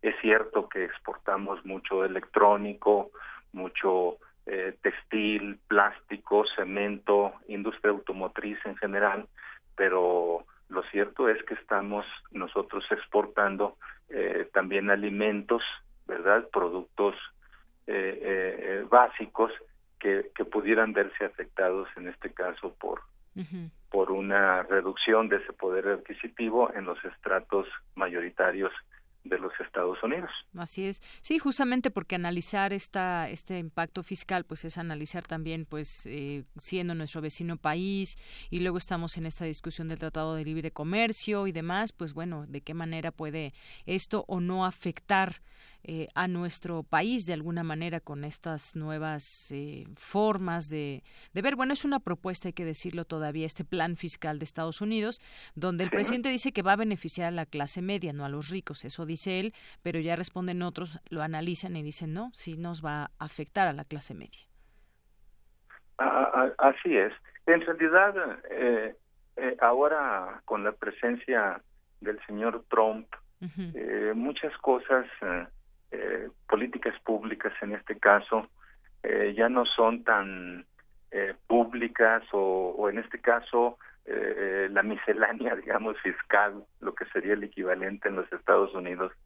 es decir, una, una reforma que hace énfasis particularmente en variaciones, pero sobre todo en, en estas reducciones de tasas impositivas, pues no constituyen propiamente una, una reforma, ¿no? De hecho, eh, sí simplifica muchas cosas, es decir, tiene puede tener algunas virtudes en cuanto a la administración este, tributaria este, se refiere, pero eh, no está eh, los elementos que se tienen hasta hoy es que eh, como sucede en una reforma no está vinculada a este, a favorecer determinados este, sectores eh, productivos eh, o, pequeñas, medianas empresas en, en, los propios Estados Unidos. Es decir, eh, como que no se configura propiamente una reforma, ¿no? Sino decisiones, pues, espectaculares. por ejemplo, está el pronunciamiento de que esa evasión que se estaba dando en el ámbito financiero, pues lo va eh, eh, a cerrar, eh, ¿verdad? No, no es muy específico en, sobre, sobre qué actividades financieras habrá gravámenes, pero digamos, excepto es esa ese pronunciamiento en ese sentido, no, no, no se observa pues propiamente la que se, se ponga en la mesa de la discusión una, una reforma. Así es. Ahora, algo muy importante, digamos, también viéndolo desde eh, nuestro país, es que es, eh, es más eh, o menos sincronizado con respecto a la aprobación, ¿no? Que eventualmente tiene que ocurrir en el mes de, de noviembre del presupuesto de ingresos y de la ley de ingresos para para el próximo año. Porque en de suyo en el caso nuestro eh, los costos también que tenemos que incurrir por eh, eh, concepto en este caso de terremotos y de otros fenómenos naturales extremos que hemos tenido, eh, eh, que, que, de suyo ya tiene, pues, implica hacer algunas consideraciones, algunas provisiones para el 2018, ¿no? Se habla de cierre de programas, pues, volver a analizar nuevamente fideicomisos, programas u otro tipo, ¿verdad?, de figuras eh, eh, eh, en las que esté involucrado el sector público que no tengan una función prioritaria, precisamente para hacer ahorros en ese sentido. ahora, la, digamos, posibilidad de que se acuerde pues esta reforma fiscal en los Estados Unidos en la que algunos sectores productivos eh, digamos, eh, pierdan o, vean reducidos los incentivos que les genera las exportaciones de ciertos productos hacia allá, pues implicaría también que nosotros eh, tomemos eh, nuestras propias providencias este, para para poder digamos generar en lo interno tales incentivos. Claro. No hace mucho tiempo se decía que eh, dentro de las cosas que había que agradecerle al señor Trump, eh, eh, en este caso cuando planteaba poner aranceles, ¿no? a, las a las exportaciones nuestras o a las importaciones. sin poner como un impuesto ahí extra. Ajá. exacto. se decía en forma, claro, sarcástica, pero no exenta de razón, que había que agradecerle que nos recordaba a los mexicanos pues la necesidad de incorporarle eh, eh, mayor valor a nuestras exportaciones, ¿no? Porque, digamos, el argumento fundamental que él manejaba era que muchas de nuestras exportaciones, pues, estaban explicadas en, en términos de su contenido, de sus características, pues, materiales o de la calidad que, que tuvieran los productos nuestros de exportación, pues, a, a, a materia prima o a bienes intermedios pues que no estaban siendo producidos en México. Eh, entonces, eh, digamos, eh, claro, había este sentimiento entonces encontrado pues por parte de quienes analizamos la economía mexicana, ¿no? por un lado, porque pues eso iba a encarecer, ¿verdad? Este, nuestros productos al interior de los Estados Unidos o los bienes y servicios equivalentes producidos de allá y que inevitablemente pues nos iba a, a, impactar productivamente, ¿no? Pero el otro sentimiento que decíamos sí. Eh, eh, nos está recordando que nosotros también tenemos un déficit de industrialización compleja. Muy bien. Y de todo tipo. Bueno, pues está muy bien todo esto que nos explica, sobre todo pues partiendo de este plan fiscal, de qué manera impacta o no aquí a México, que eso es lo que realmente también hay de trasfondo y pues bueno, muchas cuestiones que nos enlazan de manera económica, sobre todo con Estados Unidos. Doctor, pues muchas gracias por estos minutos aquí en Prisma RU de Radio UNAM. Muchas gracias a ustedes. Muy buenas tardes. Fue el doctor Benjamín García Páez, catedrático de la Facultad de Economía de la UNAM. Relatamos al mundo. Relatamos al mundo. Porque tu opinión es importante, síguenos en nuestras redes sociales, en Facebook como Prisma RU y en Twitter como arroba PrismaRU.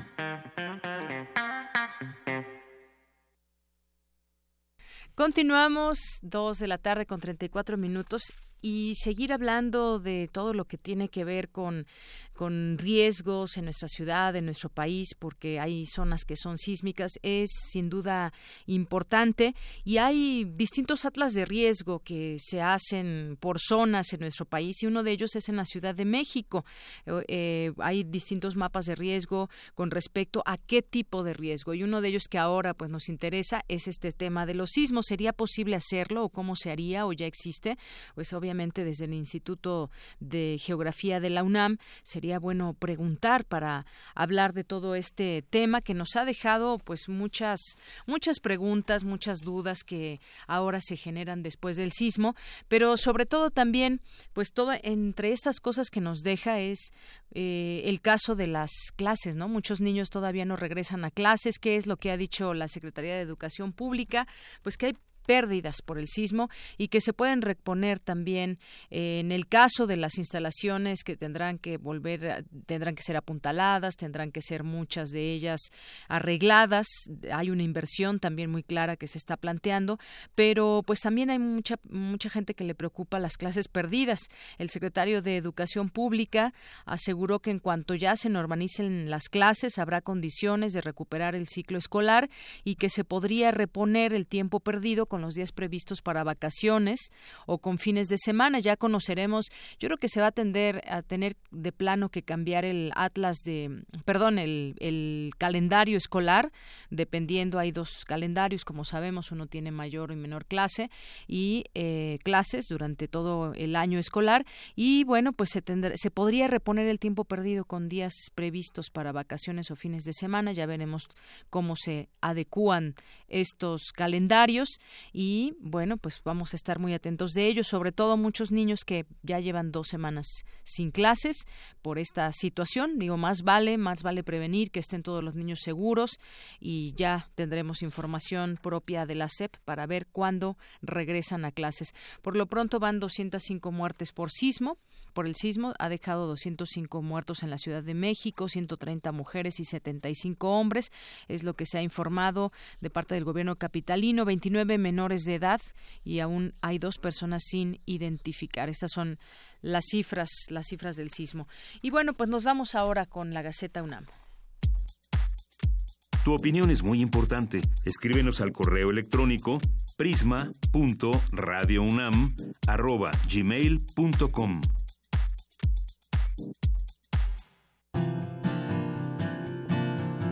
Gaceta UNAM.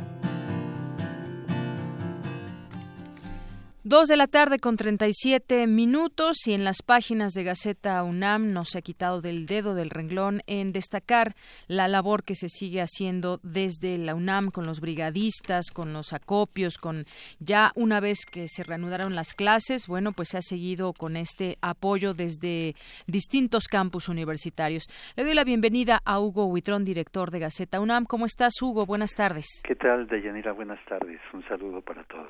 Gracias. Pues platícanos hoy qué podemos encontrar en Gaceta UNAM. Mira, en la portada es un homenaje a los nuestros brigadistas, incluidos todos los que han participado en estos sucesos, y de decirte que bueno, la universidad reanudó actividades académicas, vienen nuestras páginas, diversifica y focaliza la UNAM sus brigadas de ayuda. Tenemos brigadas en Puebla, en Morelos, en, aquí en la Ciudad de México, en Xochimilco, brigadas que están trabajando arduamente. Y tenemos acciones de cultura UNAM en apoyo a damnificados también, que en, ellos participan ustedes y TV UNAM y todo el área de cultura y bueno, damos algunas asesorías jurídicas y psicológicas. Eh, se, se, trata de atender a la, a la población que lo necesite. Igualmente que a nuestra comunidad. Además de ello, eh, de Yanira tenemos que recibimos tres distinciones. Una es para la, para la Facultad de Ingeniería, por un reconocimiento en el marco de sus 225 años de su fundación como la primera escuela de ingeniería en América. Otro premio es para el Laboratorio de Ecología y Conservación de Fauna Silvestre del Instituto de Ecología, fundado en 1989 y dirigido por Gerardo Ceballos desde entonces. Así es. Y ahorita que sacabas este tema de la, de la distinción a ingeniería, pues hay que destacar también la labor que han tenido muchos ingenieros desde la UNAM para esta, este apoyo de revisión de inmuebles aquí en la ciudad, Hugo. Sí, así es, tanto ingeniería como arquitectura, que han estado trabajando, este, no han, no han dejado de estar en un lado y en otro, apoyando en estas en esta situación de emergencia y viendo inmuebles, atendiendo personas, este, los de medicina, los de psicología. Muy bien. Además tenemos otro reconocimiento que es el Premio Nacional de Protección Civil 2017, que, se, que este es un acuerdo del Diario Oficial de la Federación, que es un, es un premio por elogio a sus medidas de autoprotección ejemplares y preparación para enfrentar fenómenos naturales. Así es, muy bien por, la, por este premio también, un premio nacional de protección civil, eh, reconocimiento también al Atlas de Riesgo. Sí, así es. Y también tenemos un alumno zapoteca que, que se va a Alemania, es un joven de Santiago, es José Tomás Santiago Cruz, de Asunción Ixtactepec, Oaxaca, que es una de las de los lugares que tuvo muchos daños y al cual se fue el, el alumno se fue a su tierra para ayudar porque en, los, en el sismo del 7 de septiembre este tuvo muchos problemas. Y después de ahí partir a Alemania para continuar sus estudios. Así es, bueno, pues enhorabuena y pues allá ya tendremos la oportunidad de conocer también cuando regrese todo lo que allá puede aprender. Sí, este y mira, en academia tenemos que este más de 38 millones de seres padecen demencia en el mundo. La enfermedad de Alzheimer, epidemia del siglo XXI. Es una nota que es importante este, para que la puedan leer y también tenemos que integrantes del Laboratorio de Tecnología de Calidad en Alimentos de la FESCO Autitlán supervisan calidad e inocuidad de los desayunos escolares. Tienen 10 años de evaluación. Los universitarios efectúan pruebas sensoriales que permiten detectar sabores y aromas, entre otras cosas. Muy bien. Pues parte de lo que trae hoy en sus páginas Gaceta UNAM, Hugo Huitrón, seguimos atentos, pues este es un medio de comunicación también muy importante para dar cuenta de todo lo que se realiza desde la UNAM. Sí, Deyanira, muchas gracias y por favor, este les envío un saludo y no, y no se olviden que nos pueden seguir en gaceta.unam.mx y lo único ahora ya no les hola les voy a decir que sigan siendo felices pero lo más importante que continuemos con esa fuerza. Así es que continuemos con esa fuerza. También algo que quisiera agregar también Hugo en la contraportada de la Gaceta UNAM pues está el reporte de las operaciones del centro de acopio de la comunidad de la UNAM que se instaló en el Estadio Olímpico de Ciudad Universitaria y que ha sido un centro muy importante. Así es así es, es, es Deyanira muy bien muy bien, te pues agradezco mucho y que la pasen bien. Igualmente, muchas gracias Hugo, un abrazo. Hasta luego. Hugo Huitrón, director de Gaceta UNAM.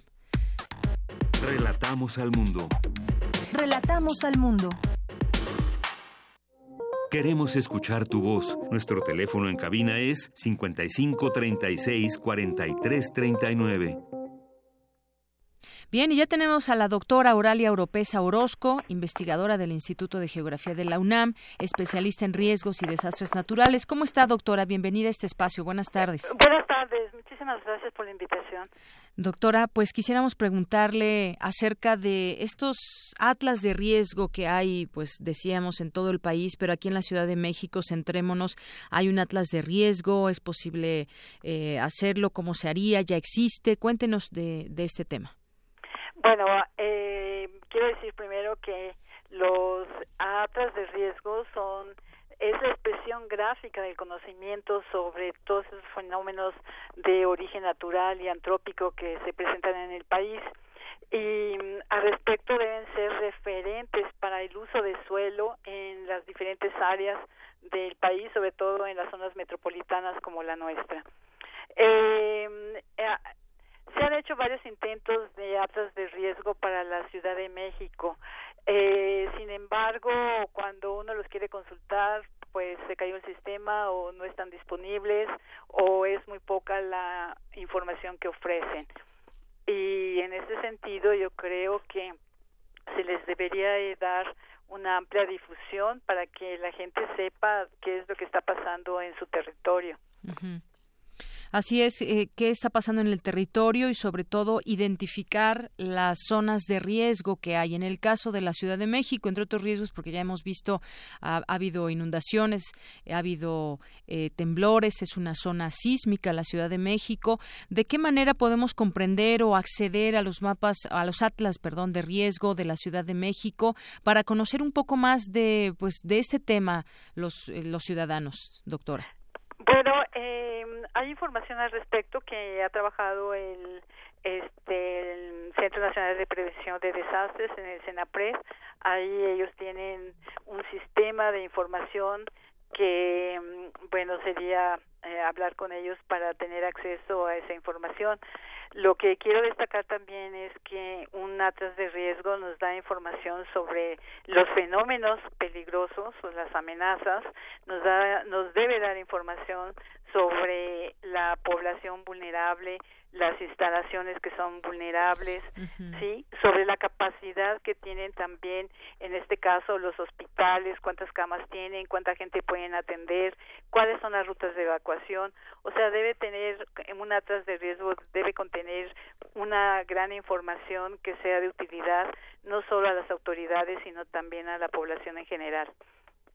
Así es, a la población en general. En este caso, si pudiéramos hablar, quizás, doctora, un poquito más específicamente, ¿cuáles son estos riesgos ubicados y qué significa hablar de riesgo? Es decir, eh, solamente eh, decir, eh, quizás sabemos que en esta zona puede ser proclive a, sismos, una, una, buena parte de la Ciudad de México o de otros estados, más bien la Ciudad de México, pues completamente tiene estos, este problema o este riesgo. De, ¿Cómo podemos entender el riesgo?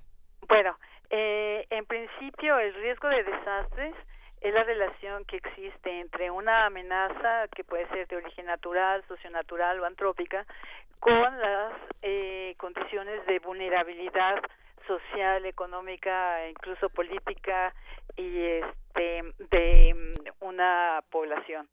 Entonces, en ese sentido, la generalmente la cartografía se divide en mapas de amenazas, es decir, se hace una zonificación de las zonas que pueden ser, de las áreas que pueden ser afectadas por un sismo, por una inundación, por un huracán. Además, hay mapas de vulnerabilidad para eh, que nos expresan cuál es la población que está expuesta a ese fenómeno, ¿no? Por ejemplo, en las costas, eh, eh, que mucha gente está expuesta a huracanes, lluvias torrenciales, o en la ciudad también, en las zonas que están expuestas a inundaciones, por ejemplo, ¿no?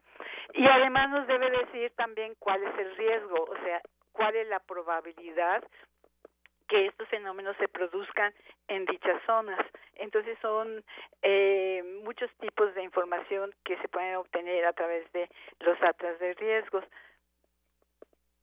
Doctora, en ese sentido también, si se, hay este atlas de riesgo eh, que se ubica en distintos puntos en, en, la ciudad, en este caso, como usted dice, algunos son amenazas de origen natural, pero y que son puntos vulnerables. En este sentido, ¿qué se puede hacer? Es decir, a través de estos atlas se pueden, se expresan algunas recomendaciones que se pudieran hacer, ya no por parte, obviamente, de, de ustedes como investigadores, pero sí de parte de la autoridad. Es decir, aquí está este diagnóstico este atlas de riesgo, se pueden generar acciones de parte de la autoridad para evitar al máximo los riesgos que se pueden padecer.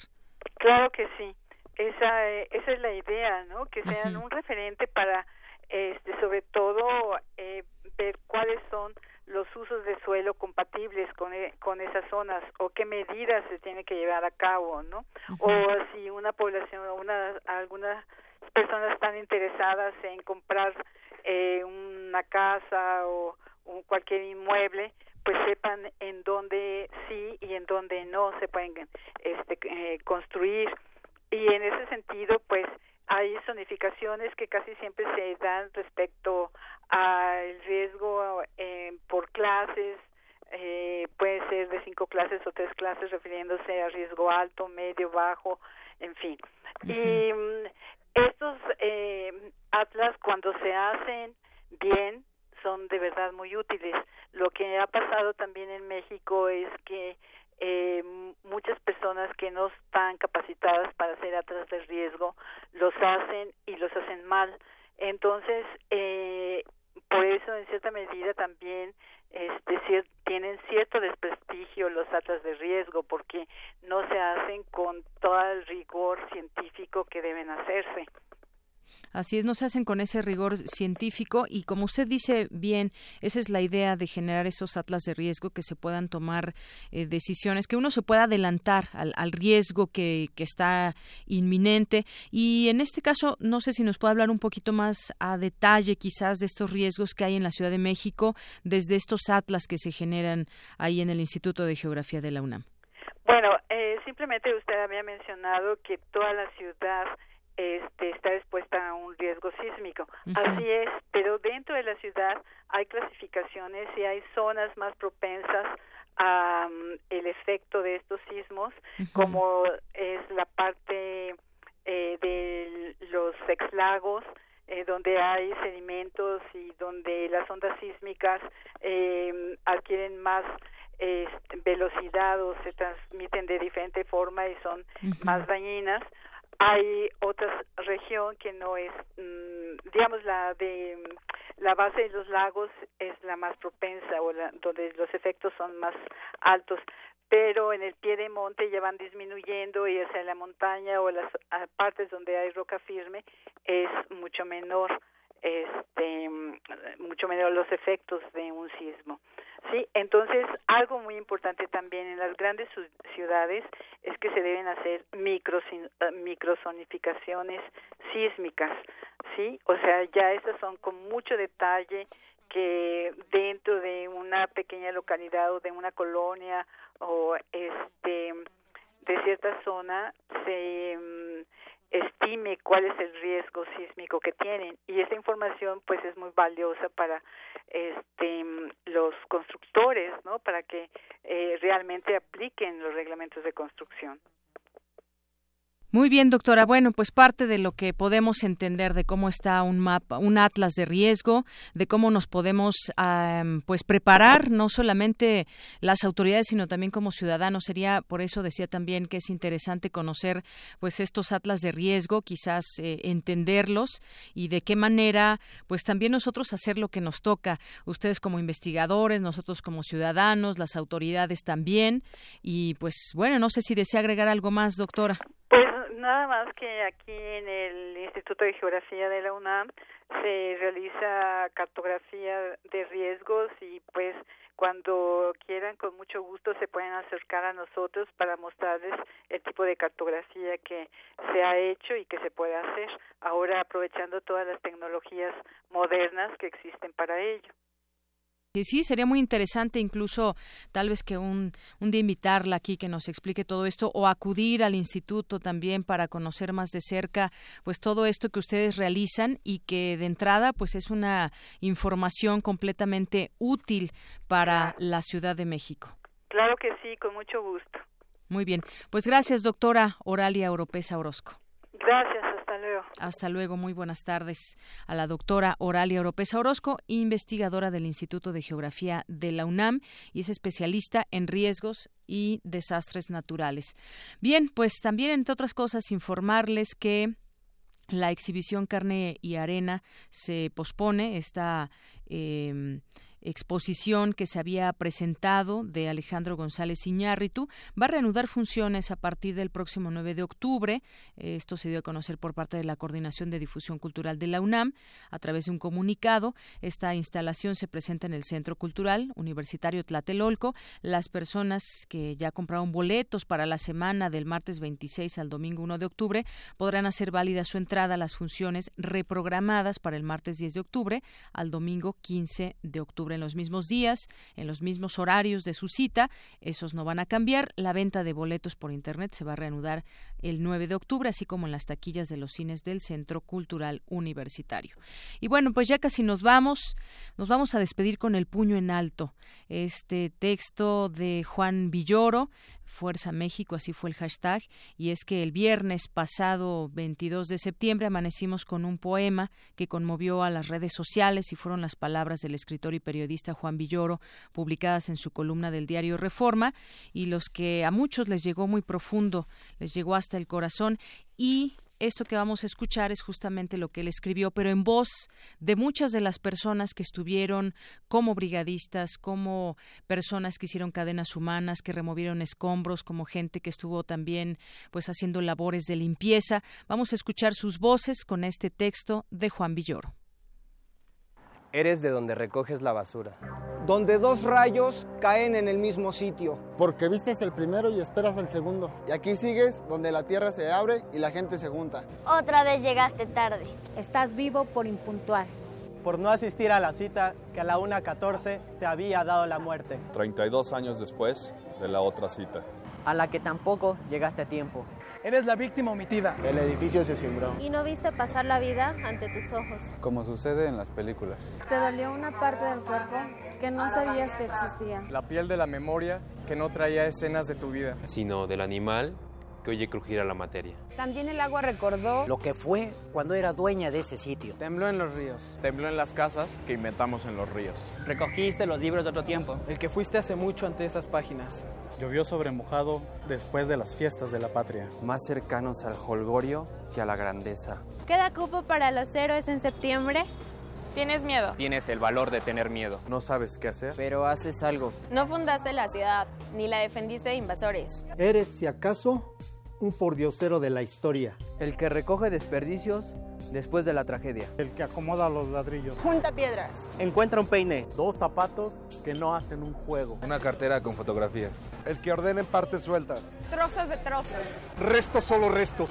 Lo que cabe en tus manos. El que no tiene guantes. El que reparte agua. El que regala sus medicinas porque ya se curó de espanto. El que vio la luna y soñó cosas raras. Pero no supo interpretarlas. El que oyó maullar a su gato media hora antes. Y solo entendió con la primera sacudida, cuando el agua salía del excusado. El que rezó en una lengua extraña porque olvidó cómo se reza. El que recordó quién estaba en qué lugar. El que fue por sus hijos a la escuela. El que pensó en los que tenían hijos en la escuela. El que se quedó sin pila. El que salió a la calle a ofrecer su celular.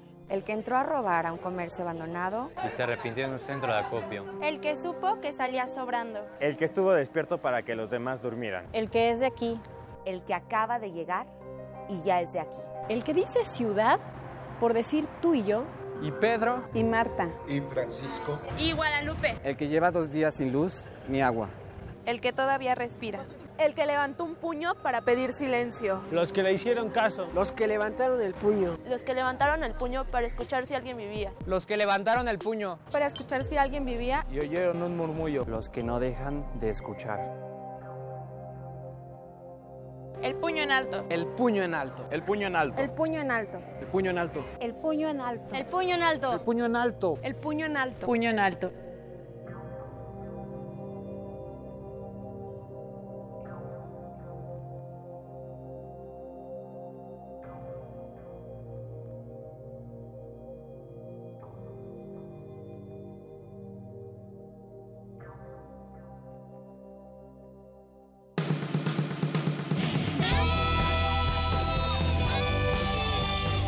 Prisma RU.